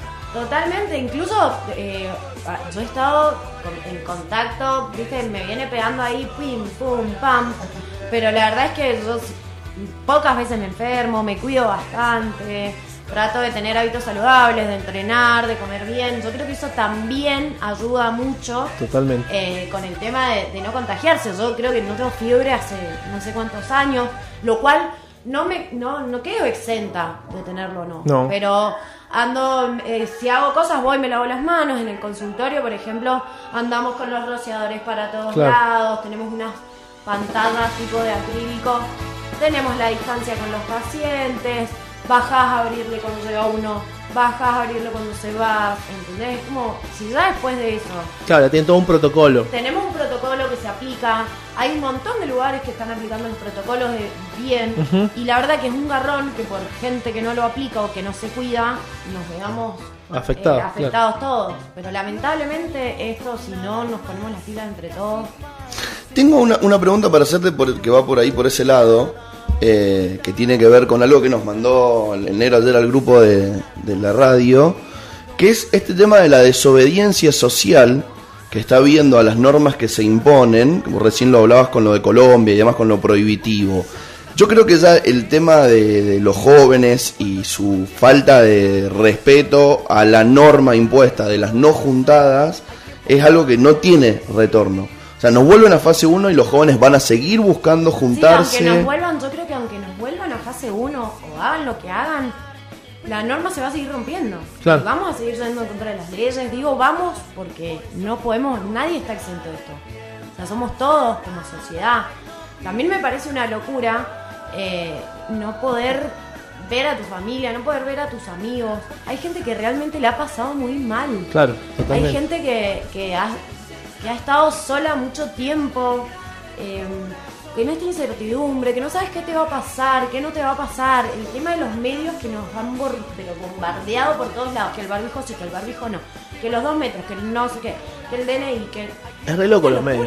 Lo que el otro día estamos hablando, los, los, los medios son la nueva religión, son la religión del Yo siglo XXI. Hay una responsabilidad muy grande en eso. Por, Hay por una ejemplo, y responsabilidad muy grande porque em, salir a culpar o no culpar a alguien también me parece como medio fuerte. es tremendo. Por ejemplo, yo ayer estaba viendo que hace muy poco eh, los medios se quejaban por esto que la gente compraba los 200 dólares, los cambiaban al arbolito, sacaba una diferencia. Se quejaban que estaba mal, que pum, que pan, pum, pusieron el 35% y ahora se quejan porque pusieron el 35% para que la gente no Ah, haga bueno, esto. Es como que no hay nada que, no hay nada algo que le venga bien. Es algo que nos mueve siempre. Y nosotros queremos, fíjate que queremos una cosa y la conseguimos y ya queremos otra. Claro, no, Entonces, es como que tremendo. Nunca nos conformamos, siempre hay algo de que No, no, pero son, quejarse. son la gata flora, así directamente. Tiene mucho que ver con, con nuestra cultura latina también. Los latinos somos quejosos, somos Re- escandalosos, novelero. noveleros, Bueno, Dramáticos. dramáticos, dramático. Igual los turcos ahí. quilomberos. También. Bueno, algunas preguntas para conocer a Lucy Pérez. A ver. Héroe, heroína, figura, alguien que digas, este es crack. Ayer nos pasó lo mismo. ¿Te diste cuenta? ¿Viste? Ayer nos pasó lo mismo. Me gusta eso. Eso, bueno. eso está bueno. Es algo que por ahí cu- cuando éramos más chicos, por ahí nuestro héroe tenía que ser un personaje de ficción. Igual, o alguien grosso. Igual le hemos preguntado a dos mujeres y el padre es la. La respuesta. ¿Viste lo que yo te decía más temprano? Qué loco, qué loco, espera, qué loco que, eh, por ejemplo, no digo que en general, pero eh, la mayoría de las madres, cuando vos te mandas un pedo en tu casa, vienen y te dicen, deja de hacer eso porque lo voy a decir a tu papá. Deja de, ya vas a ver cuando venga tu papá. Te generan un miedo. No sé si te ha pasado en tu Mira, caso, pero casa- yo te digo que hay varios casos casa, que... La verdad que, que los dos siempre fueron bastante exigentes y como que se comunicaban mucho entre ellos, entonces no era eh, uno bueno y el otro malo. Había momentos, como había momentos que me repeleaba con mi viejo y, y me refugiaba en mi mamá y viceversa. Claro. Eh, pero hablando un poco de esto de- del, del héroe, de la- lo que les decía más temprano de las figuras de referencia, él yo siempre lo vi. Mi vieja ni hablar, está a un nivel que incomparable. Pero mi viejo como súper eh, cariñoso y un refugio para mí. Y a medida que fui creciendo me, me fui dando cuenta, yo lo tenía en un escalón altísimo, pero como ex- ni siquiera humano, ¿entendés? Claro. Como este hombre no se equivoca. Y me fui creciendo y me fui dando cuenta que, que no, que somos todos seres humanos, que cometimos errores, pero así todo, yo sigue siendo mi, mi superhéroe. Claro. Y, eh, eh, tiene, o sea, de- sale de algún lado esto de que por ahí, en, eh, sin tratar de, de generalizar, las, las mujeres son más del papá y los varones son más de la mamá. nene ¿Por qué Es pasa eso Loco, ¿eh? gen- en, lo- en general de los casos? Eh, mira, hay teorías y cuestiones en las que no me voy a meter, eh, pero creo que también, viste que se dice que las parejas que, que- que elegimos terminan teniendo cierto parecido, en tu caso eh, a tu madre y en mi caso a mi viejo, y en realidad uno se pone a analizarlo después y, y hay muchos puntos en común. Pero son cuestiones identificatorias, me parece. Eh, que también pasa, ojo, pasa cuando ahí tenés un padre o, o- o creces criado por una sola cabeza eh, y los admirás. Yo creo que es una cuestión de admiración. No Claro. sé si tiene que ver con, con ser hombre o ser mujer. Pero sí, o sea, por ahí hablas y decís, ay, la nena del papá, porque viste la protección y el cuidado y todo. Que no quiere decir que tu vieja no te cuide, no te proteja, pero es como. Pero que como el te- padre es más guardabos que... Como sí, que... sí. Te voy a totalmente. matar. Bueno, pero es que es verdad. o sea, Sí, Con, lo- con los dientes cerrados. Quizás somos, quizás somos un estereotipo, pero a mí también, o sea, yo cuando era chiquito y me enfermaba, mi mamá, Claro. que venga mi mamá a traerme el té a la cama, por favor. Claro. Bueno, Eso era mágico para mí. Sí, sí, sí. En- claro, y, remedios, pero porque no por el remedio que tomas en sí, sino porque quién te los trae. Por la Claro. energía. La energía, Claro. sí, sí, sí, yo creo que tiene que ver con eso, pero como te digo, en mi casa como los dos siempre laburaron y se tomaban bastante, iba- mi viejo nos iba, nos llevaba a él al colegio, pues mi vieja laburaba de 8 a 8 Claro. y el, el tipo, bueno, pero llegaba y la que se ponía a hacer las tareas con nosotros era ella. Claro. ¿Entendés? Como que estaban bien... Enseñarle matemáticas a la luz. No, no, pobre, pobre. Hay que darle un Nobel. Escuchame, Lu, eh, ya que estábamos hablando de superhéroe, ¿qué superpoder te gustaría tener? O sea, si tenías que ser en todo lo esto del mundo de Marvel y DC, Me parece un preguntón. la- ¿Qué, qué superpoder decir? Yo Poder tendría esto. Teletransportarte. No, teletransportarme. Onda Goku, así. Sí, te iba a decir leer la mente, pero la verdad es que es No. bastante brujita, entonces... No, No hace falta. Imagínate Soy intuitiva, que has pero leer las mentes todo el tiempo no, no, no te sorprende nada. No, La, yo la- la película de Mel. Gibson, es, decís, no, qué paja que te Ay, pase sí, eso. Lo que, las Mal. Lo que ellas quieren. Lo que es ellas- durísimo. Bueno, hay una versión eh, Femenina. femenina, no la he visto, pero creo que estaría bueno, pero como vos decís, llega un momento en el que está bueno sorprenderse. Entonces no sé si me gustaría pensarlo, eh, escuchar lo que piensa el otro. Y perder el factor sorpresa. Qué Sí, loco, pero el poder teletransportarme me encantaría. qué loco eso de leer la mente. Yo, yo voy a ver las dos películas y voy a sacar conclusiones. ¿Qué películas? Las Y dos. de lo que La, de los- Ah. y la, que, lo que ellos quieren. Lo que- Bueno, deben estar. Sí, Son, creo que se llama lo que ellos quieren. la de Mel Gibson es un poco vieja, así que está plagada de estereotipos. Y totalmente. Bueno, es que yo creo que sí, que está basado en eso. A ver, el tema de, de- Él en un momento de la película le pregunta a una mina cuántas veces ha fingido dolor de cabeza para no tener relaciones. Si vos haces una encuesta, te aseguro que va a tener un valor altísimo de minas que han dicho no, hoy no. Hoy no, me duele la duele cabeza". esto, me no. Ojo, de hombres también, pero digo porque a lo que hace referencia a la peli, ¿no? Eh, como que tenés cuestiones así que muy puntuales. Igual creo que ha ido cambiando un montón el poder decir que no, el poder... Claro. Ahora eh, te dicen que no. y Claro, y, por, Y está bien. ¿por qué? Porque no tengo ganas. Salí acá. No, no me toqué. Mira para allá. Y no, Partí, no, date vuelta. partí, partí para allá. Algo gracioso que te haya pasado con tu profesión, como, como sa- sabemos que no se puede hablar de los pacientes, ¿no? Pero quizás vos, siendo paciente o algo que escuchaste o alguna situación jocosa, divertida, no sé, estaba con un paciente y se quedó dormido. O vos te quedaste O, dormido. vos- o yo me quedé dormida, Bueno, atendiendo. me da- Es como- es como que te quedaste así no, con un- no, no me, no me llegué a quedar dormida, pero un había tenido un fin de semana Heavy fuerte, metal. Venía, Heavy habíamos metal. ido a Córdoba a una despedida soltera. Bien. Éramos 15, creo que ya desde el vamos fue caótico. Y llegamos el domingo y llegué y me fui a la montaña. Ah, El bien. lunes a las 9 de la mañana tenía paciente. No paraba la gira. No paraba la gira y mm, al otro día dijeron, bueno, Pero, ¿por y qué? seguro, y seguro era un paciente eso que decía, uy, me tocó con esto. No, con mira, esto, mira, me así". levanté y justo me escribió y dice, no malo. llego, no sé qué, bueno, Qué piola. valor. Y llegué y, y era como toda la mañana concentrada a decir, No te duermas. atención a los pacientes, no te duermas. Encima ese día llegaba, salía de ahí, me iba a otras reuniones, también estaba así. Me quedé dormida en las reuniones. Gracias a Dios en las reuniones y no en, el consultorio. ¿Sabes ahí te- qué tenés que hacer? Hacer la, como decir la del diván. Decir, mira, ¿sabes qué vamos a hacer hoy? Vamos a hacer esto. Vos te pones para allá, Hoy- hoy yo me voy a poner a atrás tuyo y te voy a escuchar. Vos habla, yo te estoy escuchando. Bueno, no, no, vos sabés que eh, encima de eso, yo no me puedo quedar A mí callada. mismo. Entonces, si, si me llegaba a quedar dormida iba a ser muy obvio porque Claro. yo siempre algo para decir tengo, ¿viste? Claro. Meto ahí algún bocadito. Entonces decía, no, no, concentraba. Y me, me acuerdo que me agarraba así y estaba sentadita así y decía, presta atención, presta atención.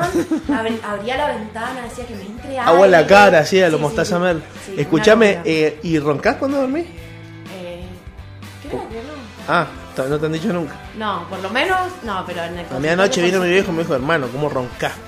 Me Por ahí "Es cuando tremendo, estoy muy es tremendo". cansada, Y eso que viejo estoy ronca. congestionada. No quiero decir que no, porque viste después te dicen, ah, callate, que no vas a roncar vos. Pero creo que solo cuando estoy congestionada. Todos creemos que no roncamos. Sí.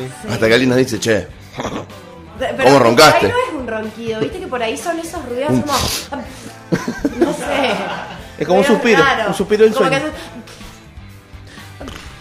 no sé, viste. Creo que nadie está exento. No, no, no, no, olvídate.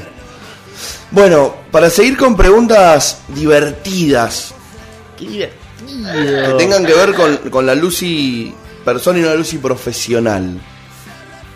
¿Alguna peli, algún libro, algo que tengas ganas de compartir? Que por ahí la gente va a decir, "Este- esta, esta peli no la, no la han visto, este libro no lo han leído, se están perdiendo de esto. Libro eh, Las crónicas del ángel gris de Dolina. Librazo. Eh, me parece que muy interesante el tema de los refutadores de leyenda y de los hombres sensibles. Eh, y que, como decía recién del psicoanálisis, creo que es- está siempre vigente. Que cada vez que lees, eh, en realidad Dolina en general tiene una manera de escribir muy, muy copada eh, y con muchas enseñanzas. El martes arrancamos, el martes del día que hablamos un poco de cultura y de distintas cosas, y arrancamos leyendo un fragmento de un cuento de los amigos del olvido versus los hombres sensibles de Me Flores. encanta, me encanta porque tenés. eh, yo siempre digo que uno de mis hermanos es un refutador de leyendas, es de esos que para todo lo que decís tiene algo. Entonces la otra vez agarré y le dejé el libro en, la mesa de luz. No, aparte, ¿No eh, lo es, es tremendo, a mí me ayudó. Fíjate cómo no, algo, algo que por ahí no tiene que ver con, con algo profesional, sino con un autodescubrimiento, me ayudó a tratar la nostalgia. Yo era un nostálgico la vez pasada, sigo siendo un nostálgico, pero la última vez que me mudé, cuando yo vivía con dos amigos, y uno de mis amigos, che, yo me voy a vivir a Brasil, yo me voy a vivir solo, el otro yo también, me quedé solo en la casa, y todo el tiempo les, hablaba, los llamaba, les decía juntémonos. No podía superar que eso se hubiese terminado. Y leí un cuento que me recomendó mi primo, eh, mi primo Ale. Leí un cuento de ese, de ese libro, por el cual me compré el libro y lo leí entero, que es. eh, el, se llama algo del regreso. Un cuento del, del regreso, de, de que todos queremos volver, pero queremos volver a algo que vivimos. ¿No? Y hacen una agencia de viajes para, Para volver. a los mejores recuerdos. Eh, y es fabuloso. es- es- es- hay un cuento que está buenísimo que son las instrucciones para abrir el jabón Sunlight, que en realidad no es del- de las crónicas del ángel gris, sino es del libro del fantasma, que también está piola. Lo tengo, lo tengo que leer. Do- es una locura. O sea, si tuviéramos que recomendar algo para leer, lean a Dolina. Lean a Dolina Las Crónicas del Ángel Gris, que me parece que es una lectura liviana y que abras donde abras el libro está piola. Que eso está bueno, no tener que seguir, digamos, una algo tan cronológico. La verdad que es fabuloso. ¿Y alguna peli o serie? Eh, series, mira, últimamente estoy viendo series que me permitan llegar a mi casa y desconectarme antes de dormir. The Modern Family me parece fantástica Tremendo. porque te muestra, es una familia tipo, Tipo. norteamericana con, con sus variables y está zarpada, me parece. Tiene creo que Está son muy 11 bueno. temporadas, ahora estaban terminando de dar la última en la tele. Pero está tremenda porque es graciosa, no tenés que, viste, llevar un hilo. Y si no, bueno, How I Met Your Mother también. Ese tipo de series así que no requieran... Vos, vos sabés que el otro día estábamos hablando de serio y comparamos, yo se los hice comparar a los chicos, eh, la serie esta que acabas de nombrar con Friends. También. Para vos, ¿cuál de las dos es mejor? Eh, ¿Con The Modern Family? No, ¿O no, con no, no. How I Met Your Mother? Es- Son distintas. Son distintas. Sí, para mí tienen... Las, ambas tienen su encanto. Creo que Friends igual es... Clásico. en el top Clásico. 3 de, de mejores series. Tiene un humor muy copado. Bueno, además trasciende años y años y años Sí. de generaciones, de cambios de cultura, de cambios de paradigmas, de cambios tecnológicos, del teléfono fijo al celular, y vos seguís viendo Friends y seguís encontrando y, y- y trasladándote a situaciones cotidianas de esa serie. Y además creo que no tenemos que comparar más. O sea, lo único que es mejor que otra cosa es River, que es mejor que Boca. Pero después, Friends y How I Met Your Mother, disfrutá de las dos, loco. Total, total. Che, Two and a Half Men o con Aston Catcher o Two and a Half Men con Charlie Sheen. ¿Te gustó Charlie Sheen? Son Sí, cosas bueno. distintas. Trata de disfrutar el de Aston Catcher, hermano. No comparemos. Catcher. Un inglés de Capuzoto el mío, ¿no? De Capuchot. Bueno, y mm, para aquel que no ha ido nunca, ¿no? A terapia, y por ejemplo, me incluyo, ¿no? Y eso, mi, prima es psicóloga, vos sos amiga mía, sos psicóloga, que soy de los que somos más reacios, que todavía no rompemos esa barrera de, de aceptar, también en nuestra virilidad de hombre, que necesitamos por ahí de vez en cuando una ayuda.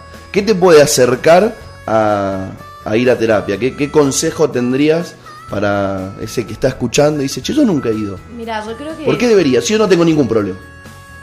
Yo siempre digo que no necesariamente tenés que tener un problema para ir. eh, y es animarse a conocerse uno mismo, ¿no? Con lo que te gusta y con lo que no te gusta. Normalmente hacemos mucho alarde de lo que nos gusta de nosotros o, o de lo bueno que tenemos. Y cuando tenemos que decir lo que no nos gusta, lo que nos incomoda, es como, ay. Mm". Y yo también soy muy. A mí me gusta mucho que si vos crees que necesitas ayuda y que tu ayuda no va a ser la psicoterapia y crees que lo va a ser desde un montón de terapias alternativas o cuestiones más vinculadas a lo espiritual, hay que hacerlo. Si vos crees que te va a dar resultado y te va a hacer bien, hacelo. Obviamente buscando a, a gente responsable que lo lleve a cabo. Está el tema de la biodecodificación, por ejemplo, que está buenísimo. Pero que sea gente responsable, porque tenés mucha gente. Hay mucho que- falso gurú. Que no sea Hay chanta, claro. Eh, Hay sí, mucho chanta. Sí, Hay y muchos pa- ojo, no pastores evangélicos En, en, en mi en todo. profesión, en cualquier profesión. Entonces, si vos crees que algún método te va a dar resultado, hacelo, no hay que tener miedo. Eh, cuando uno empieza a, a poner en palabras las cosas, se hace bastante más liviano. ¿Tenés alguna opinión formada sobre esta eh, nueva corriente de, mm, no sé si decirle profesionales, porque creo que pueden serlo, eh, de los de coach, de los coach? ¿Tenés algo formado para decir, che, Eh, mi opinión sobre el coaching, sobre los coach? Ojo con... No, lo mismo que dije recién, eh, tratar de buscar gente que esté formada, que sea responsable a la hora de, de llevar a cabo procedimientos, cuestiones así. Ninguna es mejor que otra, eh, creo, no, ninguna tiene la verdad absoluta, eh, pero nada, buscar responsabilidad en quienes lo hacen. Porque realmente si vos estás buscando ayuda y no estás bien, eh, cualquiera de esas cuestiones, si vos crees que te va a servir, puede hacerlo. Bueno, me parece maravilloso. Bu- Buscá ayuda, vos encontrá cuál es eh, tu lugar o tu camino o tu espacio o tu refugio pero buscalo. O sea, si Sí, necesitas no duda, tener miedo, no tener miedo de decir, eh, hola, sí, mira, vos sabés que me está pasando esto. O si tenés dudas también, no necesariamente tenés que reconocer un problema, sino, que eso creo que en esta época vivimos llenos de incertidumbres, de, bueno, de ansiedades, como decíamos. depresión. De- sí, muchas presiones. Desilusión. Sí, sí. Entonces, por ahí, bueno, tratar de poner en palabras. Yo creo que eso es lo que más cuesta. Poner en palabras lo que me está pasando, lo que estoy sintiendo. Yo uso mucho un ejercicio que es el ejercicio de la escritura. Creo que a través de la escritura podemos eh, expresar un montón de cosas, ya sea con una palabra o con una oración o un texto largo. Eh, yo uso mucho las tareas con los pacientes y, da resultado porque no solo lo están pensando, sino que al escribirlo lo están visualizando también. Así que ese es un ejercicio también que lo pueden hacer en su casa, no necesariamente con un terapeuta. Eh, Está bueno eso, realmente de lo, de lo de escribir, porque también el, de- el poder escribirlo hace que, valga la redundancia, después puedas leerlo y al leerlo tome y cobre sentido Claro, y, hagas el clic. ¿no? A mí me ha pasado muchas veces en esta cuarentena de, ten- de ponerme a hablar conmigo mismo. ¿no? De- de- en un- para- a- me pasó muchas noches que estaba con, con la respiración un poco agitada y no me podía dormir. Me ponía una musiquita para dormir me- y me ponía a hablar conmigo mismo. Decir, che, a ver, ¿qué te está pasando, gordito? ¿Por qué no puedo dormir? ¿Qué te, qué te aqueja? Bueno, ¿no les ha pasado ir caminando por el centro y por ahí cruzarse con gente que ves que viene y no llevan ningún auricular, ¿eh? Vienen hablando con, Con él mismo. con él- consigo mismo y, y está buenísimo. Es importantísimo poder hablar con nosotros mismos y poder decir, a ver, para, ¿qué me está pasando? Como racionalizar un poco los pensamientos que estamos teniendo, porque son pensamientos así que se disparan y que para, para mantenerlos no necesitas nada. Es como que empiezan, a- les diste cuerda hace un toque y arrancan. Hay que sacarse el tabú de hablar con uno mismo. Sí, sí. Eso es fundamental. Bueno, el, el que. Y el, el Fede habla un montón solo. y el y tabú, ¿con el tabú de- del que va al psicólogo es porque está loco. Claro. O También. el que hace tal terapia es porque está loco. ¿Sí? Eh, es algo que todavía. Somos, somos reacios a la ayuda. existe. Sí, a pedir ayuda. Yo No, y somos, y somos muy burlescos. creemos que También. pedir ayuda es debilidad. Claro. Igual que el llorar. Yo llorar digo, es agua. ¿Qué te va a pasar? No, y además está bueno porque li- li- li- liberás, largás. Así como para algunos hacer deporte, para otros. Es impresionante la descarga gritar. que se realiza Sí. cuando llorás. Terminás de llorar y sentís como, ay, ya no otro- voy a seguir, zapó. me El, otro me voy". día el otro día estaba viendo una- unas viñetas que habían puesto así tipo eh, tipo meme donde aparecía un pibe que eh, no sé cuál era el- no me acuerdo bien pero como que no lloraba y se le iba acumulando lágrimas lágrimas y cada vez tenía la cabeza más grande más grande más grande hasta que viene al final no me acuerdo si era que se abraza con alguien Y empieza a llorar y se pone feliz Sí, sí, porque el, el- yo siempre digo, es agua. Y el agua que hace limpia. Entonces, ¿por qué te vas a rebalsar? ¿No? Si lo puedes hacer. totalmente ¿Tenés a mano el audio de Pepe Mujica? Para que lo escuchemos. El otro día vi el documental de Netflix de Pepe Mujica y, y me gustó mucho. Vos estás así como a las 11 te tenés que ir, ¿no? Porque empezamos un ratito más tarde, entonces No, no, seguimos unos minutos más porque somos medio rebeldes. no problema Estoy chusmeando a ver si mis fans eh, me están escuchando. ¿Lo tenés? Me es más hay mucho que nos han dicho que podríamos volumen. tirar una horita más Fíjate de subir, me lo dice todos los días. Cada vez quiero hablar más. ¿no? Quiere, quiere. Quiere más. Quiere más, siempre quiere más. ¿Está al máximo? Escuchemos el audio del Pepe, a ver. Esto lo pensamos mucho, pasamos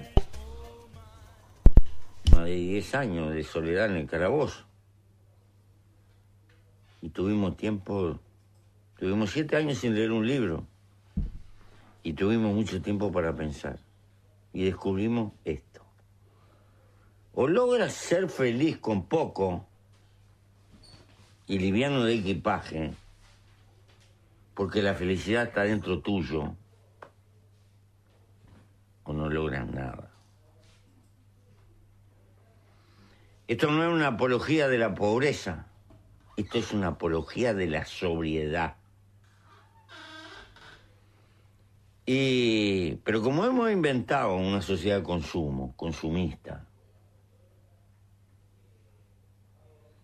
y la economía tiene que crecer, porque si no crece es una tragedia. Inventamos una montaña de consumo superfluo Y hay que tirar y vivir comprando y tirando. Y lo que estamos gastando es tiempo de vida. Porque cuando yo compro algo, o tú, no lo compras con plata. Lo compras con el tiempo de vida que tuviste que gastar para tener esa plata. Pero con esta diferencia. La única cosa que no se puede comprar es la vida. La vida se gasta. Y es miserable gastar la vida para perder libertad. Un minuto cuarenta de, para mí, eh, el abuelo que a todos nos gustaría tener, o el presidente que nos gustaría tener, eh, una reflexión del, del Pepe Mujica con palabras como lo efímero, que cuando gastás plata en realidad estás gastando el tiempo de vida que, te que tuviste que, que- empeñar para conseguir, Para conseguir ese dinero. O sea, habla de una sociedad de consumo superfluo, trae a colación temas eh, picantes, ¿no? Heavy metal, la, sí, sí, la sí. construcción del concepto de felicidad.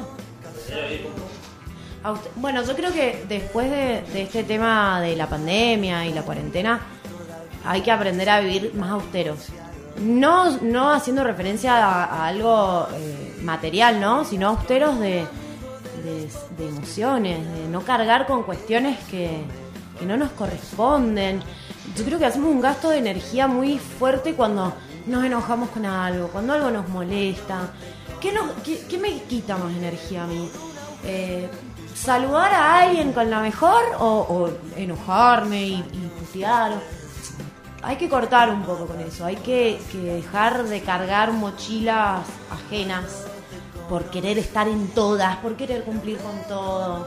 Yo siempre digo que la felicidad es, es algo que se construye y que la tenemos que construir nosotros mismos y no en base a nadie. Porque el día de mañana, yo, por ejemplo, construyo mi felicidad en base a, un- a- a mi pareja, ¿no? Y mi pareja el día de mañana no está. Ponele que no porque nos peleamos, sino porque le pasó algo. ¿Qué hago? ¿Qué pasa con toda esa felicidad? ¿A dónde queda? O sea, aprender a, a que la felicidad es de uno. Si tenés con quién compartirla, copado. Es como ir subi que se vaya subiendo gente al tren. Pero al final de la noche estamos nosotros solos, ¿eh? Y cuando nos vamos también. Al lado, estamos con nuestra cabeza solos. Y- No, y, y cuando nos vamos, También. Cuando Te nos vas vamos solo, también, ¿no? ¿y sabes qué? Nos Llegamos vamos- solo y nos vamos solo. Y nos vamos todos de la misma Y manera. desnudo. ¿eh? Sin nada. y, y- y te vas sin nada, pero sí te, vas podés fijar lo que dejaste. Te vas con lo opuesto. Exactamente. ¿No? El concepto de trascender, de haber dejado algo. Exactamente. Creo que está bueno de sacar eh, este viejo dicho, o el pensamiento de las medias naranjas, ¿no? No somos ninguno una mitad de una naranja. Somos una naranja completa que, que- que nos encontramos con alguien que podés compartir valores, eh, proyectos, pero que si no te encontrás con nadie, vos podés llevar a cabo tus propios proyectos. No necesitas de nadie más para lograr algo. ¿Cómo, cómo hay que mm, tratar de combatir quizá lo, la rutina a la que estamos acostumbrados de trabajar para sobrevivir?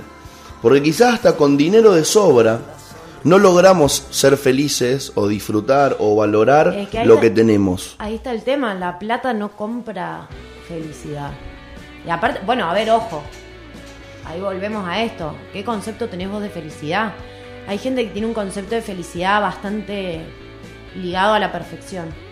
Y la perfección no muchas veces, muchas veces es algo utópico. Y ¿no? sí.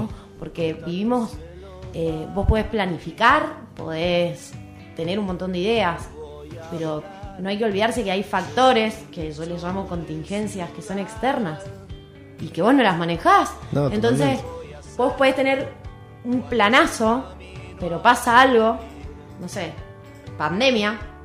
¿Cuánta gente tenía un viaje programado eh, y no se pudo ir o tenías un proyecto para abrir un local o para abrir un boliche Pero o para... sí, lo que puedes decidir es cómo te afecta ese, ese exterior. Totalmente. Bueno, hay un que está bueno, se los recomiendo, después búsquenlo, la ley del 90-10.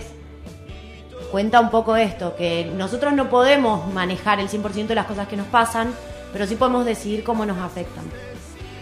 Y yo lo uso mucho con los pacientes, vos sabés que por ahí, eh, no, porque son súper estructurados y, y pasa algo externo y, y se frustran. Claro, y- los dejan ahí Sí, explota. Y no, Claro. si no es así no puede ser. como No, las sí. liebres cuando le prenden la luz y no saben para dónde correr.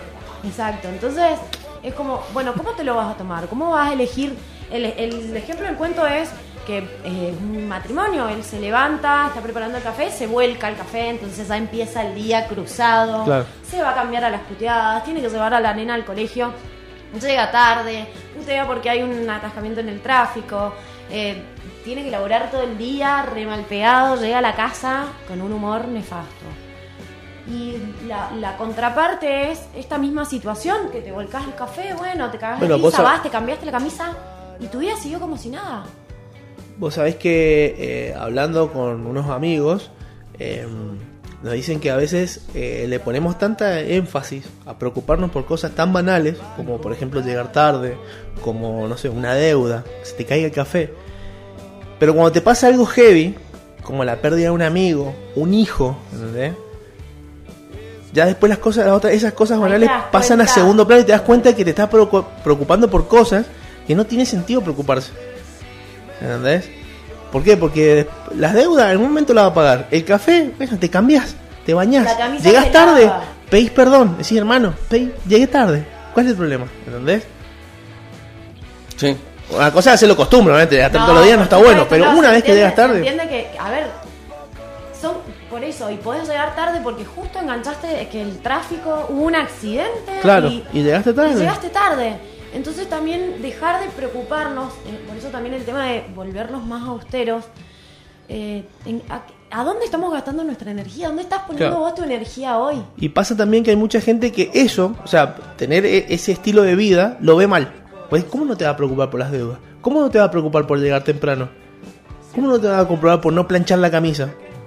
¿Entendés? Y vos decís, pero, ¿por qué me tengo que preocupar por eso? Bueno, pero también son estilos y, y hay que respetarlos. Totalmente, obviamente. totalmente. Pero está bueno pensar un poco esto es lo que vos decís. Cuando, no sé, tenés una enfermedad o, o perdés un amigo o te pasaron cosas heavy y realmente te das cuenta de la gente que tenés al lado y, y muchas veces nos, nos pasa algo y empezás a mirar a, tu- a tus costados y solamente tenés dos, tres personas que no les importa lo que pasó y están y te sostienen y te bancan. Y bueno, porque yo creo que también nos ponemos mucho en, un papel de moralistas y de, ah, porque esto está bien y esto está mal. Y la verdad es que nadie puede juzgar ni criticar a nadie porque nadie es ejemplo de nada. Entonces tratar de no a ver quién se equivoca más o se equivoca menos, sino tratar de entender el, detrás de, ¿sí? Y pensar, bueno, pará, este está luchando con un fantasma que, que es heavy, ¿no? ¿Te puedo ayudar en algo? ¿Necesitas algo? Sí, no, bueno, listo. Nada, bueno, recaemos en el buscar ayuda. Sí. Sí, sí, sí, sí, sí. Ah, ¿Cuántas veces nos pasó, volviendo un poco a lo que decías vos, eh, que veníamos pensando que teníamos un problemón y nos encontramos con alguien que realmente tiene un problemón y te sentís un boludo? Mal. ¿no? Decir, che, y yo estaba preocupado. O que tú. ¿Ah? o- sí, pasa, pasa. Exacto, Claro. dejar de comparar. Y, y aparte yo creo que cuando tenés un problema, tus problemas siempre los vas a ver muchísimo más graves que lo de los Que lo demás. de los demás. Y, y está bien también. ¿Por qué el compararse? ¿Por qué seguir comparándonos? ¿Por qué? No, bueno, pero lo que le pasa a él es menos importante que lo que me O pasa. sea, no hay que minimizar los Cada problemas. uno ¿no? le da la importancia a sus cosas y hay que respetar la importancia que le da el otro. Y también el hecho, esto de la empatía, de decir, bueno, mira, lo que a él le está pasando para mí es una boludez, pero si a él le está afectando y le está haciendo mal, y yo puedo hacer algo para ayudarlo, ¿por qué no lo voy a hacer? Entonces eso, que obviamente no confundir ni poner todo en, en, ay no, porque pobre el otro y a mí, pero tener esa capacidad de decir, no, pará, pará yo no, no, no me estoy dando cuenta que esto le está haciendo daño, ¿no? Me gusta porque vamos reflexionando sobre muchas cosas que por ahí no nos animamos a parar un ratito la pelota y charlarlas, ¿no? Está bien estar mal, Está Es- perfecto. está bien pedir ayuda. Bueno, ¿viste intensamente la peli de Disney? Sí, peliculón. Bueno, bueno. ahí tenés una peli que recién no, no te dije, pero intensamente que si bien es una peli infantil, me parece que para los adultos tienen unas enseñanzas copadas, esto de, viste, alegría con su energía y que no, no, no, que nadie toque nada, porque hasta que se das cuenta que no, que todos los momentos felices se desprenden de, una situación difícil, dolorosa, eh, como la enseñanza de, ¿no? Sí, e- e- es, mágico en esa película como de repente estaban, no me la acuerdo bien, pero creo que estaban todos los recuerdos así como recuerdos clase C y había unos recuerdos que eran recuerdos piola, eran todos verdes o el color de azules, amarillo. eran todos amarillo, azul. amarillo, amarillo. Amarillo era a- alegría. Alegría, bueno, están todos amarillos. Y de repente un recuerdo que es de angustia azul, tenés razón, de Y no angustia, lo quiere poner ahí. Pasa a ocupar un lugar importante en, en la permanencia de los recuerdos de la niña de la película. Y, bueno. y cómo alegría dice, no, ¿cómo puede ser? ¿Cómo algo triste puede ser bueno? Como Pero el que- Fénix. Que, Que renace de. Igual, igualmente, el- la película esta, eh, hay muchas personas que destacan más los momentos malos porque te marcan más que los buenos. ¿Entendés? Porque a partir, Por- por a partir de un mal momento uno se puede reconstruir. Por ejemplo, ah, volviendo al tema anterior, si te muere alguien muy cercano, vos te pones triste porque se murió esa persona. Pero no te, te olvidas de los momentos felices que pasaste con esa persona. Que capaz que si vos te pones a pensar en eso, tu, tu nivel de tristeza baja. No te digo que se vaya porque va a seguir estando, porque no vas a tener más físicamente esa persona. ¿Entendés? Pero capaz que viviste un millón de momentos felices con esa persona y por uno te olvidas. Exacto. Entonces está bueno, Bueno, tiene, tiene mucho que ver con la cultura y la religión que tenemos acá en Occidente como mayoritaria, donde es un trauma la muerte, no la procesamos, la Claro. vivimos Sí, es un como tema algo... tabú. Claro, Un no tabú. se habla de la muerte. Mirá en México que, que celebran el Día de los Muertos y, y lo celebran de una manera con, con recuerdos, con, con todas cosas lindas. Yo creo que ahí también entra un tema de clasificar a los sentimientos y a las emociones como buenas o malas, positivas o negativas. Y entender que son emociones y sentimientos y ya. Yo siempre tomo de ejemplo eh, la felicidad. Yo les digo felicidad a ustedes y, y ¿qué, ¿qué se les viene a la cabeza? ¿Qué creen que es? ¿Un sentimiento bueno o malo? Bueno, Bien, perfecto. Vos podés ponerte feliz porque conseguiste un laburo que querías hace mucho tiempo. Pero también existe la gente que se pone feliz cuando a vos te va mal. claro, ¿Y esa felicidad qué es? ¿Sí? Envidia Igual que el- el- la, el- la tristeza o, o- Vos podés estar triste, como vos decís, porque perdiste a alguien. Y también podés estar triste, nostálgico, porque después de 10 años dejas un lugar o tu casa donde viviste con un montón de gente y te va a traer y lo vas a extrañar. ¿Y, y es- y cuál es la diferencia? ¿Entendés? Está cómo, cómo lo tomamos, cómo lo, lo materializamos. está bueno tratar de empezar a dejar de lado el, el concepto manicaísta de bien y mal. ¿No? Que, que en todo hay algo bien y hay algo mal. Claro. De que pueden haber muchos grises, de que tampoco hace falta encasillar tanto y siempre tener que ponerlo en un cajoncito.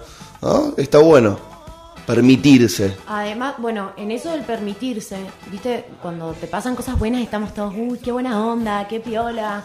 Y después nos pasa algo que, que nos pone tristes, que nos hace caernos. Y lo primero que pensamos es, puta, quiero estar bien ya.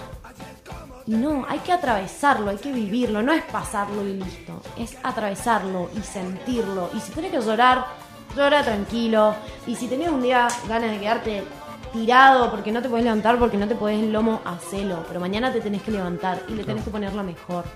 igual todos tienen también su tiempo de procesar eh, emociones. Capaz que a alguno que, no sé, le pasa algo, listo, chao. Cosa nueva. Pasó, todo bien. No estoy bien, meses, pero tampoco me voy a tirar, a, no sé, me voy a morir. ¿entendés? Y hay otros que están meses guardados, ataques de pánico todo. Sí, sí está bueno hacerlo por uno. Sí, O sea, si vos te mostrás bien, pero estás mal, eh, estás guardando, guardando, guardando y en algún momento vas a explotar y va a ser peor. Peor. Sí, aparte también eh, lo que vos decís, que sea por uno mismo, porque de nada te sirve mostrarle al otro que estás bien si en realidad por dentro te estás pudriendo y Claro. te estás haciendo mal. A mí siempre me preguntan, bueno, ¿y cuánto tiempo? Con el tema de las terapias, ¿no? Y el tiempo es tan subjetivo que yo les digo, no sé cuánto tiempo, pero te aseguro que mientras más pronto vos te parás frente a lo que te aqueja, lo que te incomoda, lo que te hace daño, más pronto lo vas a resolver. Claro. Como no sé cuánto, pero Creo que vi- vivimos a través de las redes sociales mostrando lo que nos gusta que vean, pero no lo que realmente pasa. Claro. Bueno, para mí está, está segmentado. Vos tenés en, en Twitter los, la gente que hace descargas de todo tipo. En Instagram los que muestran los momentos felices y piola. Eh, me parece que hay que tratar de ser un poco más genuino y, y más natural. Y que si no es el ángulo de la foto, que si no es la luz, que si...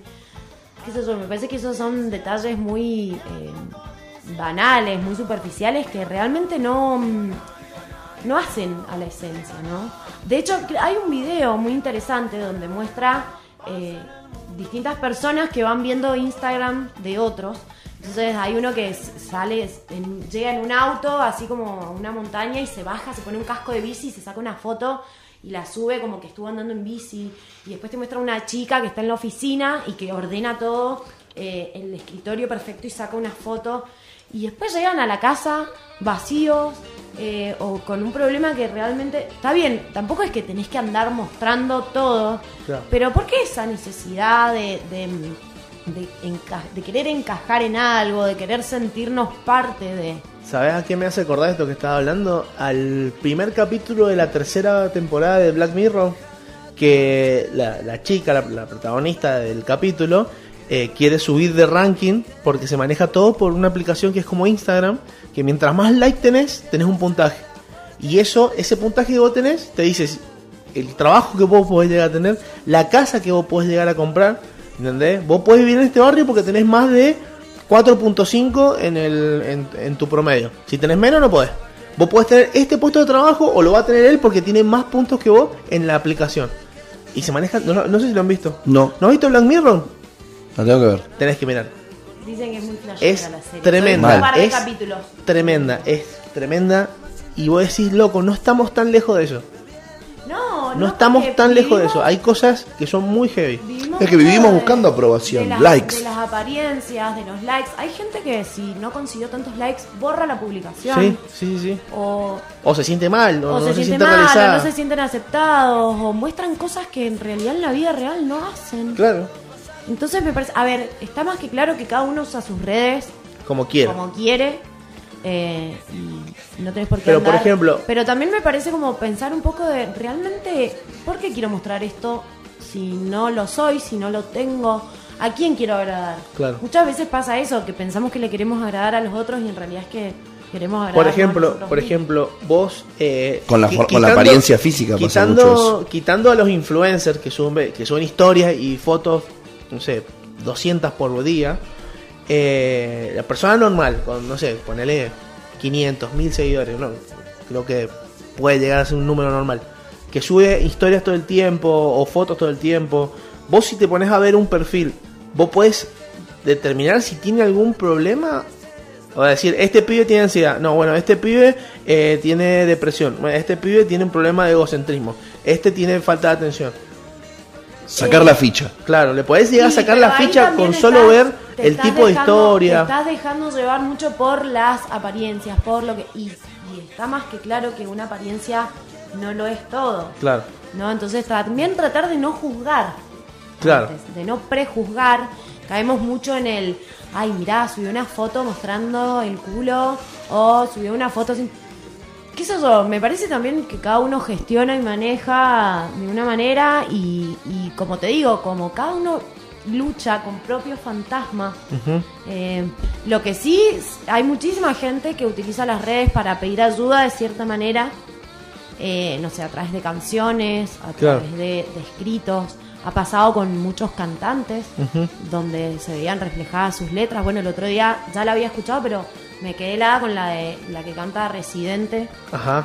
Tremendo. Llegó un momento en el que dije, por favor, me largué a llorar, o sea, me, me- emocioné un montón porque fue durísimo. Ya la había escuchado y bueno, también creo que tiene que ¿Pero ver cuál mucho escuchaste? ¿El videoclip o la que hacen no. en vivo todo? No, no, ese, ese, la del ese no lo escuché porque ahí te morí. Pero estaba terminando de cenar, estaba en un momento, viste, tomando un vinito, tranqui. Y fue como, sentí una angustia porque dije, qué fuerte. Cantantes como por ejemplo el de Linkin Park. Tremendo es. también, Hacer, ese hizo eh, hasta un disco de, su depresión. mu- Muchísimo. Y uno, viste, por ahí no, no se da cuenta o Cobain. piensa que es Cobain. Kurt Cobain, em, Chris Cornell, Chris un Cornell, montón. sí.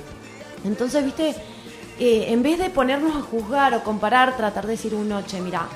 Bueno, también hay una ahora que dicen que Britney Spears pide ayuda otra vez porque la tienen como encerrada. Tiene Claro, un montón sí, bueno, sí, de teorías conspirativas y no. Pero no ponerse en, en, ay, no, mirá lo que hace o. Porque tenemos esa facilidad también de criticar.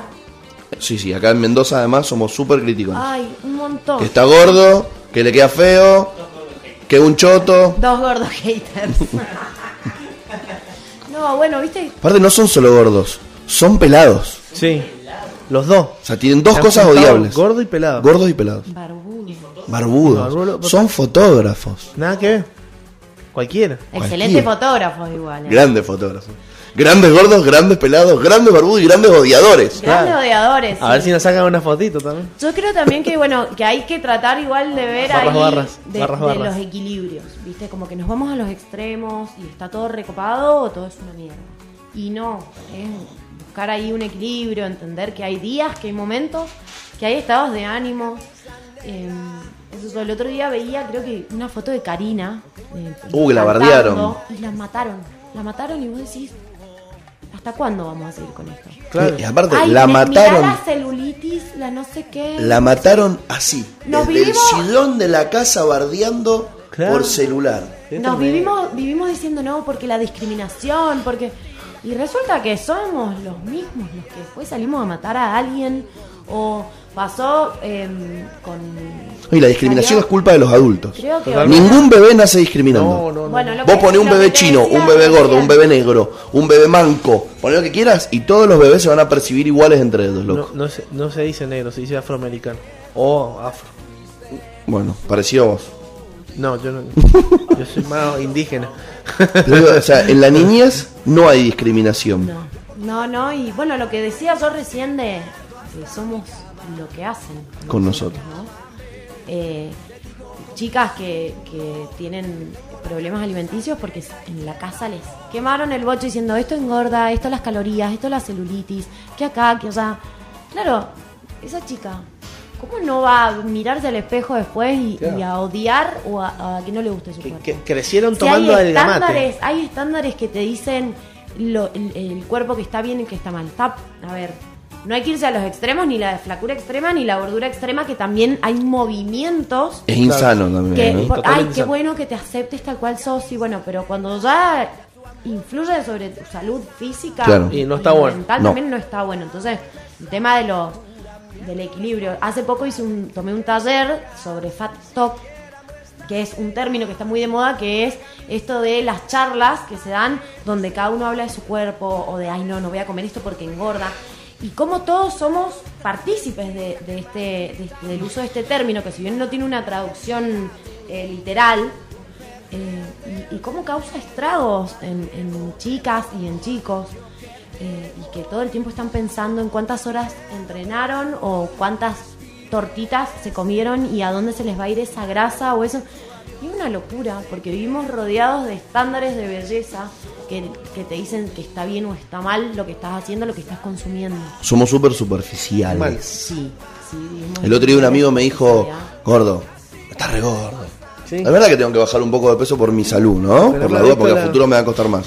Pero su motivador fue, no te vas a poder sacar la remera en la plata. Y a mí qué me importa. Pasa- tenemos que dejar de pensar en el pensamiento del otro. ¿Por qué? Si yo y me además, siento bien si estás así- mal del coco, o sea, si vos te sentís mal con vos mismo, es mucho más difícil bajar de peso. No, totalmente. No, olvídate, es todo un trabajo de aceptación, del, del, del, del vernos y decir así me gusto, no me gusto, qué es lo que no me gusta realmente, qué me incomoda, me incomoda a mí o le incomoda a los otros. Porque también se escucha mucho el la gente me, me hace sentir que o piensan de mí que realmente lo piensan o, o a través de nuestra percepción, viste esto de, de proyectar en el otro, de es un tema A, complejo. a mí me pasa, yo sé que ¿Tenemos tengo- tema para que lo vaya buscando Fede? Para Tenemos irnos. tema, tema. y lo nombré Lucy in the Sky. Uh, temón. Lionsgate. Temón. Temón de los Beatles. Lo amo. Bien.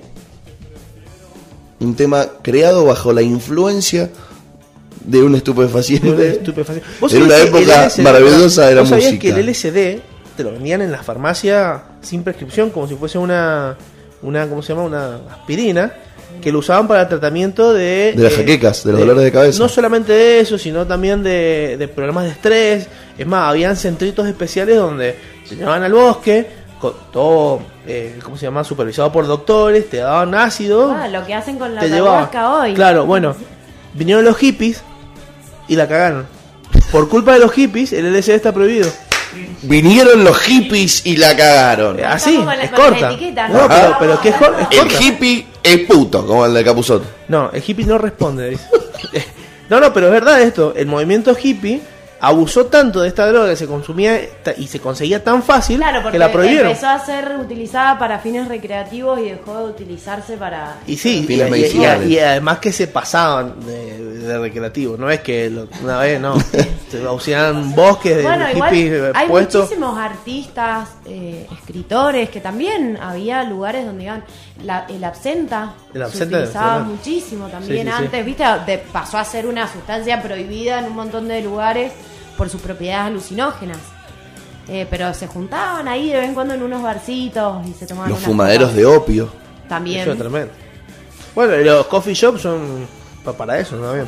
Bueno, la- tenemos un montón más de temas para seguir conversando que nos van a quedar en el tintero, En el tintero. como las redes sociales, para después de que veamos las, Las las, series. las series de Netflix. el- no, no tienen que ver otro que el primer capítulo de la tercera Ah. temporada de ¿No Black Mirror.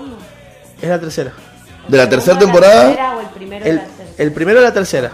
Listo. Sí, sí, hay, también hay eh, dos pelis en Netflix, eh, porque el- realmente el tema de las redes sociales tiene para explotarlo. Sí, olvidate. Y es nuevo.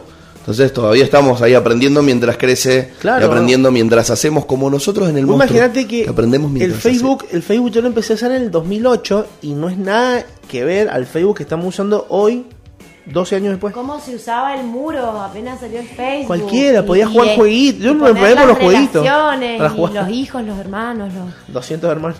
Los Ah, grupos. sí, todos los grupos. Los grupos, no se usan más los grupos. No, bueno, cosas que sabés se han dejado yo de lado. en- No, para compra-venta, para... mm, Bueno, pero ahora está el marketplace. Claro. el marketplace, El pero para lo- en la universidad también. Yo Sí. todavía estoy en, en dos grupos de la universidad donde por ahí sí necesito acceder al material, todo y van subiendo. Anoche me hicieron administrador del grupo XP Sur del quinto quinta de Belgrano, una hueá así. de- que vos hace 11 años de Hace- trabajar sí, ahí. sí, sí.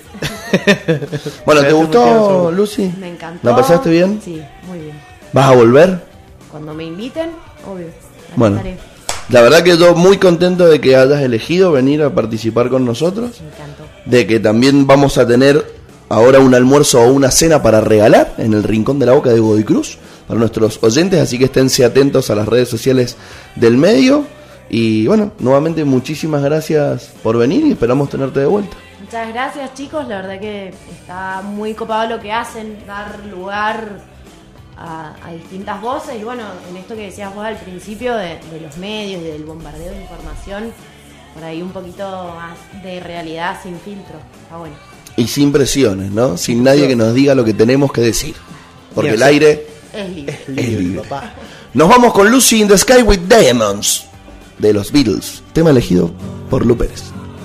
Hasta luego. Librando nuestra propia guerra contra la nada.